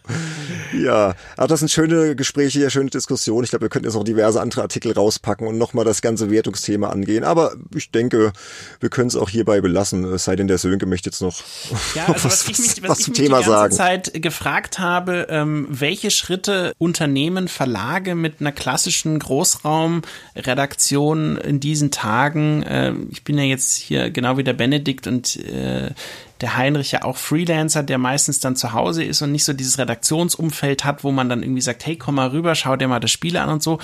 Äh, was wird da aktuell noch gemacht, damit äh, möglichst viele Leute einen Blick auf das Spiel werfen? Und ich erinnere mich damals, als ich äh, mit dem Richard Löwenstein beim Emotion Verlag war, hatten wir bei uns äh, in dem Großraumbüro einen Fernseher und der war an das Grabber-System angeschlossen. Und immer, wenn man grabben wollte von der Konsole in sehr guter Qualität, musste man sozusagen vor allen anderen dieses Spiel nochmal spielen. Und jeder war dann mehr oder weniger gezwungen, einen Blick darauf zu werfen. Und es hat tatsächlich immer wieder mal geholfen, dem Redakteur dann so äh, Nachfragen äh, schmeißen, so hey, äh, zeig uns doch mal das. Oder ist es wirklich so gut? Gut und lass mich doch mal spielen. Und plötzlich kamen äh, irgendwie Fragen auf, die vorher überhaupt gar nicht so im Raum standen. Und wir hatten das Gefühl, dass das, äh, auch wenn es manchmal nervig war, wenn dann da jemand irgendwie ein Tanzspiel spielen musste, während die Redaktion da gearbeitet hat, äh, dass das dann schon interessant war, um eben nochmal neue Aspekte von so einem Thema auszugraben. Und ähm, ich weiß nicht, also ich, ich würde mir manch, von manch einer Redaktion äh, mehr Transparenz noch wünschen, was sie tut, um sowas zu machen. Äh, ich weiß nicht, wie ihr es zum Beispiel bei Gamers Global macht. Ihr habt ihr da irgendwie so sowas, wo ihr sagt, okay, ähm, wir treffen uns da noch mal einmal in der Woche, damit die Leute noch mal die Spiele der anderen angucken oder sowas? Oder ist das durch diese Subjektivität der Wertung sowieso gar nicht mehr relevant? Also A, ich finde das eine geniale Idee, die du da gerade geschildert hast. äh, B, habe ich noch nie selbst in einem Großraumbüro gearbeitet. Also das, das ist aber trotzdem eine echt tolle Idee. Und C, äh, bei Gamers Club sind wir viel zu wenige Leute und seit wir, also um es ehrlich zu sagen, wir haben auch jetzt noch teilweise Tests, äh, die die zwei Leute sich angucken. Mhm. Und dann versucht man das halt reinzubringen. Wir haben auch vereinzelt schon mit zwei Wertungen experimentiert, kam aber nicht so gut an, weil es dann immer so aussieht, als würde der der äh, Nebentester irgendwie die, die Hauptwertung da kritisieren. Aber ich glaube eh, dass es mit das aussagekräftigste ist, wenn sich zwei oder drei Leute per Meinungskasten oder auch wir machen das teilweise als Video, als Wertungsdiskussion sich da streiten oder ja, dis diskutieren. Ja. Also das ist unglaublich ergiebig, im Prinzip wie ein Podcast, wo, wo alle Beteiligten ein Spiel gespielt haben. Aber was wir bis vor ungefähr zwei Jahren tatsächlich gemacht haben, war halt, dass, dass ich versucht habe, das korrektiv zu machen und einfach Kraft meiner Erfahrung hellhörig wurde, wenn ich das Gefühl hatte, eine Wertung passt nicht zum Text oder der Text nicht zum Wertungskasten, und da habe ich eigentlich dann meistens gesagt, also in der Regel habe ich versucht, die Wertung zu drücken, weil mir die schon seit Jahren viel zu hoch sind. Aber in der Regel habe ich gesagt, du, dein Meinungskasten ist doch das, das, was am ehesten das ausdrückt, was du sagen willst. Dann gucken wir doch jetzt einfach, dass wir, statt dass wir den Meinungskasten ändern, die Wertung an das anpassen. Also dann mach sie halt höher oder mach sie niedriger. Und ich finde, es hat ganz gut äh, geklappt. Das kann aber natürlich keine sag ich mal, ja, Großraumbüro, wo alle irgendwie das Spiel kennen, ersetzen. Ja. Und seit wir jetzt diese subjektiven Wertungen haben, das war vorhin kein Witz, also greife ich in Wertungen eigentlich nicht mehr ein. Also teilweise ist, ist der Autor selbst, dass er sagt, na ja, ich bin so zwischen acht und acht fünf. was, was wirst du sagen, du hast auch gespielt. Aber ansonsten muss man einfach akzeptieren, wenn man sagt subjektiv, dann ist es subjektiv. Das heißt aber übrigens nicht, dass jeder machen kann, was er will, weil er ist ja schon irgendwie sich selbst auch verpflichtet. Er kann ja nicht das, das bessere Spiel von vorgestern, weil er damals schlecht gegessen hatte, schlechter bewerten als das heutige Spiel. Wisst ihr, was ich meine? Also es muss schon mhm. irgendwie, muss es ja ein, ein Wertekosmos geben und wenn es auch das subjektive eigene ist, wo Spiele halbwegs äh, drauf abgesetzt werden. Und das bleibt ja trotzdem erhalten. Also ich glaube es nicht, dass, weil wir subjektive Wertungen machen seit zwei Jahren, unsere Wertungen wertlos sind oder schlecht oder irgendwas. Aber es ist halt nicht mehr ja, der Versuch da, dass sie noch zu Wertungen von drei Jahren vorher passen von einer anderen Testerinstanz. Das haben wir einfach aufgegeben. Also ich finde den Ansatz gut, weil meine Meinung ist eh, Wertungen sind zu einem gewissen Grad immer subjektiv. Klar, du kannst versuchen, da immer objektiv dran zu gehen und wenn dann mehrere ihre Meinung abgeben und so. Aber äh, so der Haupttester, so war es ja auch früher schon, denke ich mal, auch zu ganz alten Zeiten, Powerplay, PC Player, der Haupttester hatte ja immer das meiste Gewicht letztendlich. Der war der, der das Spiel dann durchgespielt hat. Das sei jetzt, war jetzt ein ganz großer Titel, keine Ahnung, Diablo 2, wo dann drei Redakteure es durchgespielt haben oder so. Also deswegen, ich finde immer, wenn man dazu steht, sagt, das ist eh subjektiv irgendwo, dann finde ich das absolut okay.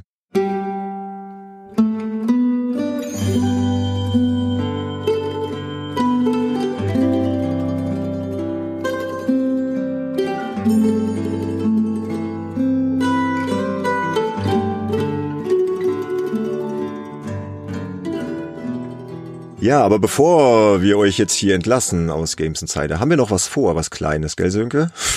Ja, das ist ja auf deinem Mist gewachsen. Es äh, produziert aber immer wieder Dankeschön. Äh, sehr interessante Resultate, egal mit wem wir das machen.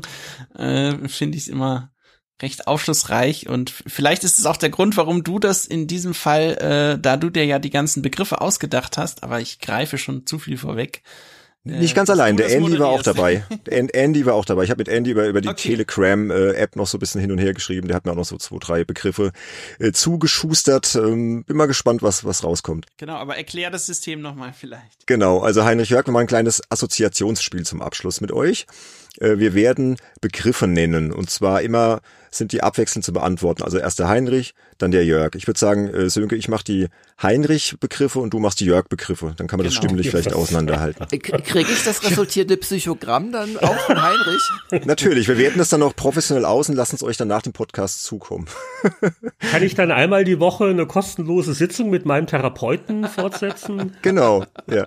Also wie gesagt, Assoziationsspiel, also ich werde oder Sönke einen Begriff nennen, ja, oder vielleicht einen kurz, kurzen Satz oder so und ihr antwortet bitte möglichst knapp und möglichst spontan darauf. Da muss jetzt nichts Hochtrabendes rauskommen. Wichtig ist spontan. Ja, Beispiel: Ich sage Spieleveteran Podcast und der Jörg sagt dann sensationell gut. Ja, Also das war mir jetzt ein bisschen zu wenig, ehrlich gesagt. Aber ich verstehe das Prinzip, ja. Okay, was hättest du denn gesagt?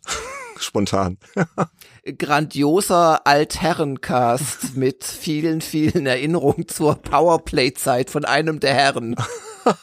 okay, ja, sehr schön. Fast zu lang, aber nee, gibt da jetzt auch keine Vorschriften, sagt einfach, was euch einfällt. Also, würde sagen, ähm, seid ihr bereit? Ja, ja. Heinrich. Wer ist nochmal meiner? Auf wen höre ich? Auf mich. Also wir machen immer ab. Ah, ich auf dich. Immer okay, abwechselnd. Gut. Ich, ich fange an. Also wir machen immer im Wechsel. Heinrich, Jörg. Okay, es geht los. ASM. Oh weh. Konkurrenz, Verachtung. Ich glaube, das reicht. okay, jetzt ist der Jörg dran mit Four Players. Ähm, interessantes Prinzip mit zu großer Betonung der subjektiv ähm, Connoisseur geprägten äh, Elite-Meinung. Oh, sehr schön ausgedrückt. Okay, Heinrich, Vancouver. Ähm, oh, äh, komplexes Thema. Äh, meinst du jetzt Vancouver die Stadt oder, oder Vancouver Island oder die Region BC? Ich weiche aus. Ja, aber es ist auf jeden Fall ähm, die Region ist jetzt dann wohl die Heimat äh, und wird es wohl auch bleiben. Okay. Und allzu viel Tourismuswerbung kann ich mir sparen, ist ja gerade eh schwierig. Also wenn, wenn mal wieder man etwas leichter einreisen kann, machen wir eine Sondersendung. Dann kommen wir alle vorbei, genau. Sehr cool. Für den Jörg der Begriff Tokio.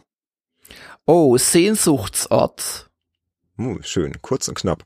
Heinrich, Schnurrbart lang, lang ist her.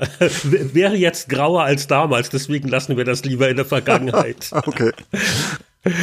Für den Jörg Peter Molyneux.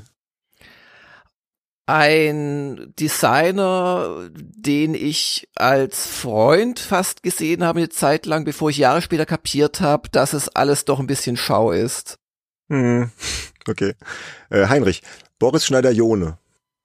Oh, guter Freund, äh, geschätzter Kollege, in guten wie in schlechten Zeiten äh, sehr viel Respekt habe ich ähm, nach wie vor vor ihm und ähm, ich, hätte manchmal ein bisschen netter sein können. Wie, wie in jeder Beziehung, einige Jahrzehnte später denkt man sich, ach, da war ich ein bisschen unsensibel.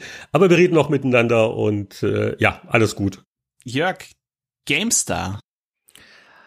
Äh, das, worauf ich professionell immer noch am meisten stolz bin in meiner Karriere. Mhm. Klares Statement, cool. Ja. Heinrich, Poing. Poing Base. Und der Wildpark nicht zu vergessen, aber alle anderen googeln das mal bei Google Maps und dann wisst ihr schon, was gemeint ist. Weil ich habe da nämlich auch mal gearbeitet in der Videogames-Redaktion und äh, andere denken vielleicht an Ping-Pong, aber es ist Poing. Genau. ähm, Jörg, Lieblingsessen. Spontan. Da, ja, es das, das gibt zu vieles. Das liegt an der Tagesform. Zurzeit, weil ich auch ein bisschen dem Sommer hinterher traure, ein wirklich äh, genau richtig gebratenes Stück Grillfleisch vom Grill.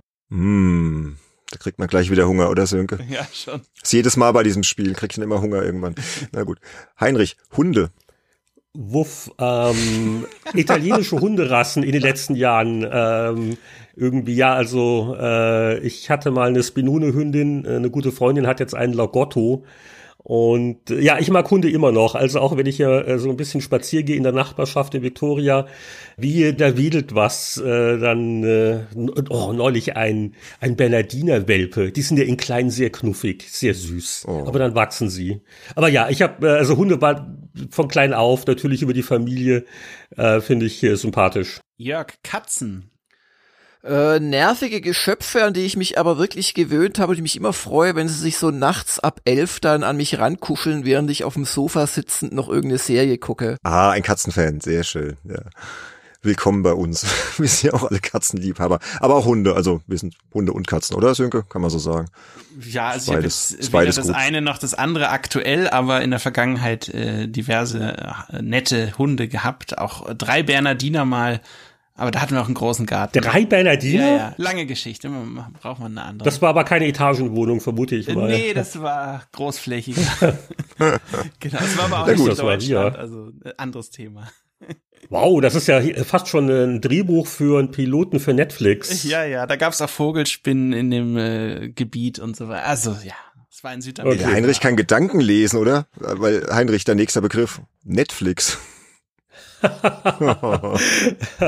ja, also ich äh, hat hat bei mir äh, jetzt seit einiger Zeit schon wirklich Fernsehen ersetzt. Also ich habe da das Kabel äh, schon länger abgestöpselt und äh, ja, man, man, man findet immer wieder was. Also es gibt mir als genug und vieles, was man auch nachholen möchte. Äh, ich äh, arbeite mich immer noch bei Better Call äh, Saul voraus. Ah, und so grandios. So ja. Mm, ja. Tolle Serie. Jörg, Disney Plus. Äh, interessiert mich nicht, aber ich hoffe, meine Tochter lässt mich ab und zu mal was gucken, weil die hat sich mit fünf Freundinnen da irgendwie ein Sammelabo geholt oder teilen Ist das legal? irgendwie. Bestimmt nicht, bitte verratet es nicht weiter. Ich glaube, ähm, Ende, Ende Oktober startet die zweite Staffel von Mandalorian. Das kann man sich angucken. Oh ja, die will ich auch schauen. Gut, Heinrich, 100 Prozent. war diese Podcast-Episode. Eine andere Wertung ist ja nicht denkbar, oder wollen wir das doch ausdiskutieren? Nee, da stehen wir voll dahinter. mit, mit, mit Prädikat, ja, die, das lassen wir so stehen. Jörg, Spielemessen vermisse ich gerade sehr, obwohl sie mir äh, in den letzten Jahren gerade die Gamescom doch eher auf den Senkel gegangen sind, weil es immer dasselbe ist und so laut und so voll. Aber jetzt vermisse ich sie und würde da morgen hinfahren. Same hier. Ja, kann ich auch unterstreichen. Ist schon merkwürdig, ne? Aber, ja. ja. Heinrich, äh, PC Extreme. Ah, ein interessantes Experiment, wo ich A bedauere, dass ich da vielleicht nicht ganz so engagiert war, wie ich hätte sein können und natürlich, dass der Verlag nicht ganz so die finanzielle Puste hatte, um das weiter durchzuhalten, aber es war ein Scheitern im Markt, aber ein Heft, auf das ich durchaus stolz bin. Mhm. Jörg, Computerbildspiele. Äh, ein verachteter und leider mit größeren Geschützen ausgestatteter Mitbewerber der GameStar. Und ich bin so froh, dass die GameStar als Printheft die CBS überlebt hat. Gut, Sönke und ich sehen das jetzt nicht unbedingt jetzt immer so. ja. Oder Sönke könnte man jetzt auch anders sehen, aber äh, ja, aber ja. Ich, ich weiß, was er meint, ja. Mhm. Gut, Heinrich, dein letzter Begriff. Deutschlandrückkehr. Relativ ausgeschlossen. Okay, das war, war klar und deutlich. Relat, aber relativ. Äh, ja, gut, du weißt es ja nie. Wenn jetzt morgen einer kommt mit dem Wahnsinns-Jobangebot oder die, die Frau meines Lebens, wobei, also der würde ich jetzt nicht unbedingt hier auf den Kuba Island begegnen, äh, die, die, Geld oder Liebe, das sind ja immer so die großen Sachen, die einen dann äh, rumziehen in der Welt, aber ich würde jetzt nicht Geld drauf wetten. Okay. Obwohl, aber eine muss ich aber auch sagen, ähnlich wie die Spielemessen, ich habe letztes Jahr überlegt gehabt, ah, jetzt war ich mal ein paar Jahre nicht in Deutschland, soll ich mich wieder mal blicken lassen, mal wieder ein ordentliches Schnitzel essen. Ähm, wenn man das gewusst hätte, ne, also ich bin natürlich nicht geflogen letztes Jahr und ähnlich wie die Spielemessen, also wenn man es dann nicht mehr kann, dann bedauert man das und vermisst es. Also so ist es ja nicht. Ja, genau so ist es, ja. Hm. Ja, dann kommen wir auch schon zu dem letzten Begriff für den Jörg, äh, Games Insider. Ein Podcast, der mich derart mit Glück erfüllt, dass ich jetzt gleich weinen werde, dass ich äh, aus der Leitung geschmissen werde. Oh. Du kannst doch noch ein bisschen bleiben. ja, ich wollte gerade sagen, wenn der so weiterredet, dann geben wir die nicht mehr her.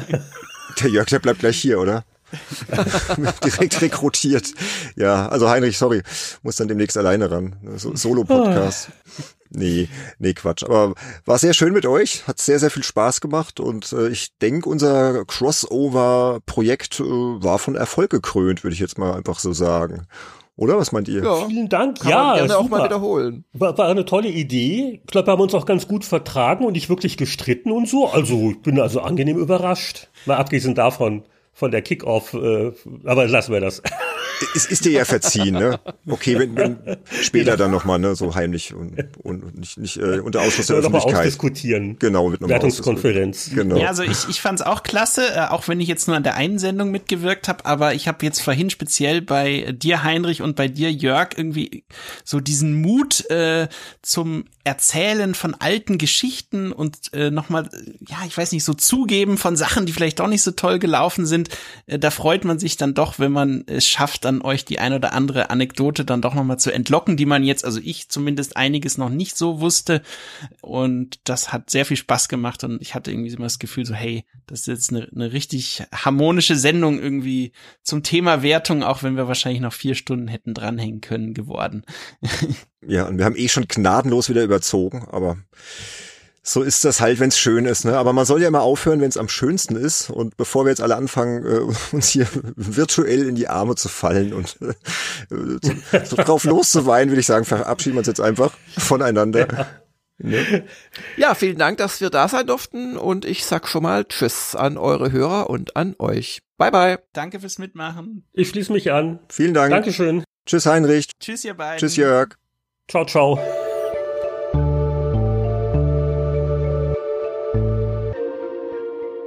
Liebe Hörerinnen und Hörer, das war Folge 13 zusammen mit dem Spieleveteran-Podcast. Eine Folge, die dem Sönke und mir sehr viel Spaß gemacht hat. Zum Schluss noch ein paar Hinweise in eigener Sache. Da wären zum einen die Unterstützungsmöglichkeiten für Games Insider. Wir sind auf den Plattformen Patreon und neuerdings auch auf Steady vertreten. Wer Lust hat, uns zu unterstützen und mehr von uns zu hören, der kann dies gerne tun. Ihr findet uns unter www.patreon.com slash gamesinsider beziehungsweise für Steady auf www.steadyhq.com slash gamesinsider. Unterstützer erhalten im Schnitt vier zusätzliche Episoden pro Monat, die mit sehr viel Herzblut produziert sind. Wir haben da diverse Bonusformate, zum Beispiel den Conference Call, das ist ein launiger Talk, in dem wir so über unseren Alltag sprechen, unser Leben als Journalisten. Da geht es dann auch um aktuelle Themen, aktuelle Spiele, Trends aus der Spieleindustrie und so weiter. Ein sehr schönes Format, das uns auch sehr viel Spaß macht. Für Retro-Fans haben wir unsere Retro-Runde, in der fühlen wir alten Games-Klassikern aus den 80ern, 90ern und 2000ern auf den Zahn. Dann hätten wir noch das Format vom Retro to Neo. Das macht der Andy, der heute nicht dabei war. Das ist ein kurzweiliger Solo-Podcast, in dem Andy Indie-Spiele-Geheimtipps vorstellt. Last but not least haben wir das Bonusformat Making Max im Angebot. Das ist ein Podcast rund um alte, aber auch noch existierende Spielezeitschriften. Dort stellen wir das jeweilige Heft ausführlich vor und haben auch stets einen Macher in der Sendung. Wir hatten zum Beispiel schon den Anatol Locker da, mit dem haben wir über die Bravo Screen Fun gesprochen. Wir hatten den André Peschke da, den Kollegen von The Pot, mit dem habe ich über krawall.de gesprochen. Wir hatten den Richard Löwenstein da, und haben den Amiga Joker auseinandergenommen und aktuell ist gerade der zweite Teil unserer großen Folge zur Fun Generation online gegangen. In dem spreche ich mit Simon Kretschmer von den Rocket Beans über eben dieses Heft. Und da wir in dem Podcast über die Fun Generation auch so ein bisschen über Spielewertungen und Wertungssysteme philosophiert haben, ist es ja eine super Gelegenheit, da mal kurz reinzuhören. Wertungssystem war klar, Zehner-System, ne? Das war eh bei Cypress durchgängig, bei allen Magazinen wurde das benutzt fand ich auch immer, immer gut. Ich weiß nicht, mir hat das gefallen. Wie fandst du das Wertungssystem oder warst du eher so der Prozenttyp? Nee, ich war immer, das auch das ist ein Grund, warum die Fun mir äh, sehr nahe lag. Und wenn man heute sich mal anguckt, gut, manche feiern jetzt auf IMDB oder so irgendwelche Wertungen oder äh, Rotten irgendwie, da ist es ja auch auf den Punkt genau. Aber hm. wenn man so generelle Reviews sich anguckt, hat sich ja so eine Zehner-Skala als eine grobe Einschätzung durchaus eingebürgert. Und ich finde es auch ich könnte stundenlang darüber reden, warum ich das besser finde, aber es ist einfach eine Geschmacks Frage. Ich finde einfach es bescheuert, ein oder zwei oder drei Prozente dann aufzurechnen, abzurechnen. Da allein die mhm. Arbeit, also es war wirklich die Arbeit auch, die sich da Leute auch vielleicht zu Unrecht meiner Ansicht nach gemacht haben, um dann irgendwie auszurechnen, okay, das Spiel ist geil, aber es ist nicht ganz so geil wie das. Und dann hat's aber auch in der Steuerung Probleme, also ziehe ich da nochmal einen ab und die Grafik ist auch nicht mehr top-notch, also ziehe ich da, das ist doch Käse, das ist doch bescheuert. Bist du Mathematiker oder bist du Videospielredakteur? So viel zu unseren Unterstützerformaten. Wir haben auch schon einige Unterstützer, bei denen wollen wir uns an dieser Stelle auch nochmal ausdrücklich bedanken. Und wer ein sogenannter einflussreicher Insider wird, der wird dann auch hier in der Sendung geehrt. Ein besonderes Dankeschön geht raus an Christian Korre, Benjamin Kratsch, Katrin F., Sven Mombasa, Spalter, Sebastian Hamers, Sebastian Essner, Nick Stabel, JPS, Falconer und Tim Hildebrand. Vielen Dank euch da draußen. Und nicht zu vergessen ist unser Super Insider, der Pascal Turin, der uns jeden Monat mit wahnwitzigen 25 Euro unterstützt. Vielen Dank, Pascal. Und wie ich erfahren habe, hat Pascal sein erstes Paket voll mit Goodies aus der Spieleindustrie bereits erhalten. Ich hoffe, der Inhalt gefällt und du hast viel Spaß damit. Ein großes Danke geht aber auch an alle anderen raus, die uns unterstützen, sei es durch nette E-Mails, die könnt ihr übrigens an info@spielejournalist.de schreiben oder die sich auf unserer Webseite www.spielejournalist.de an Diskussionen beteiligen, ebenso auf unserem Discord-Server oder die uns Abos dalassen bei Spotify, bei iTunes oder die eine oder andere 5-Sterne-Bewertung bei iTunes raushauen. Wie auch immer, vielen Dank. Ansonsten hören wir uns wieder am Freitag, dem 13. November mit Folge 14. Darin werden wir uns gebührend von der alten Konsolengeneration in Form von PlayStation 4 und Xbox One verabschieden. Ich sag vielen Dank fürs Zuhören, macht's gut, bleibt gesund, bis bald und ciao ciao.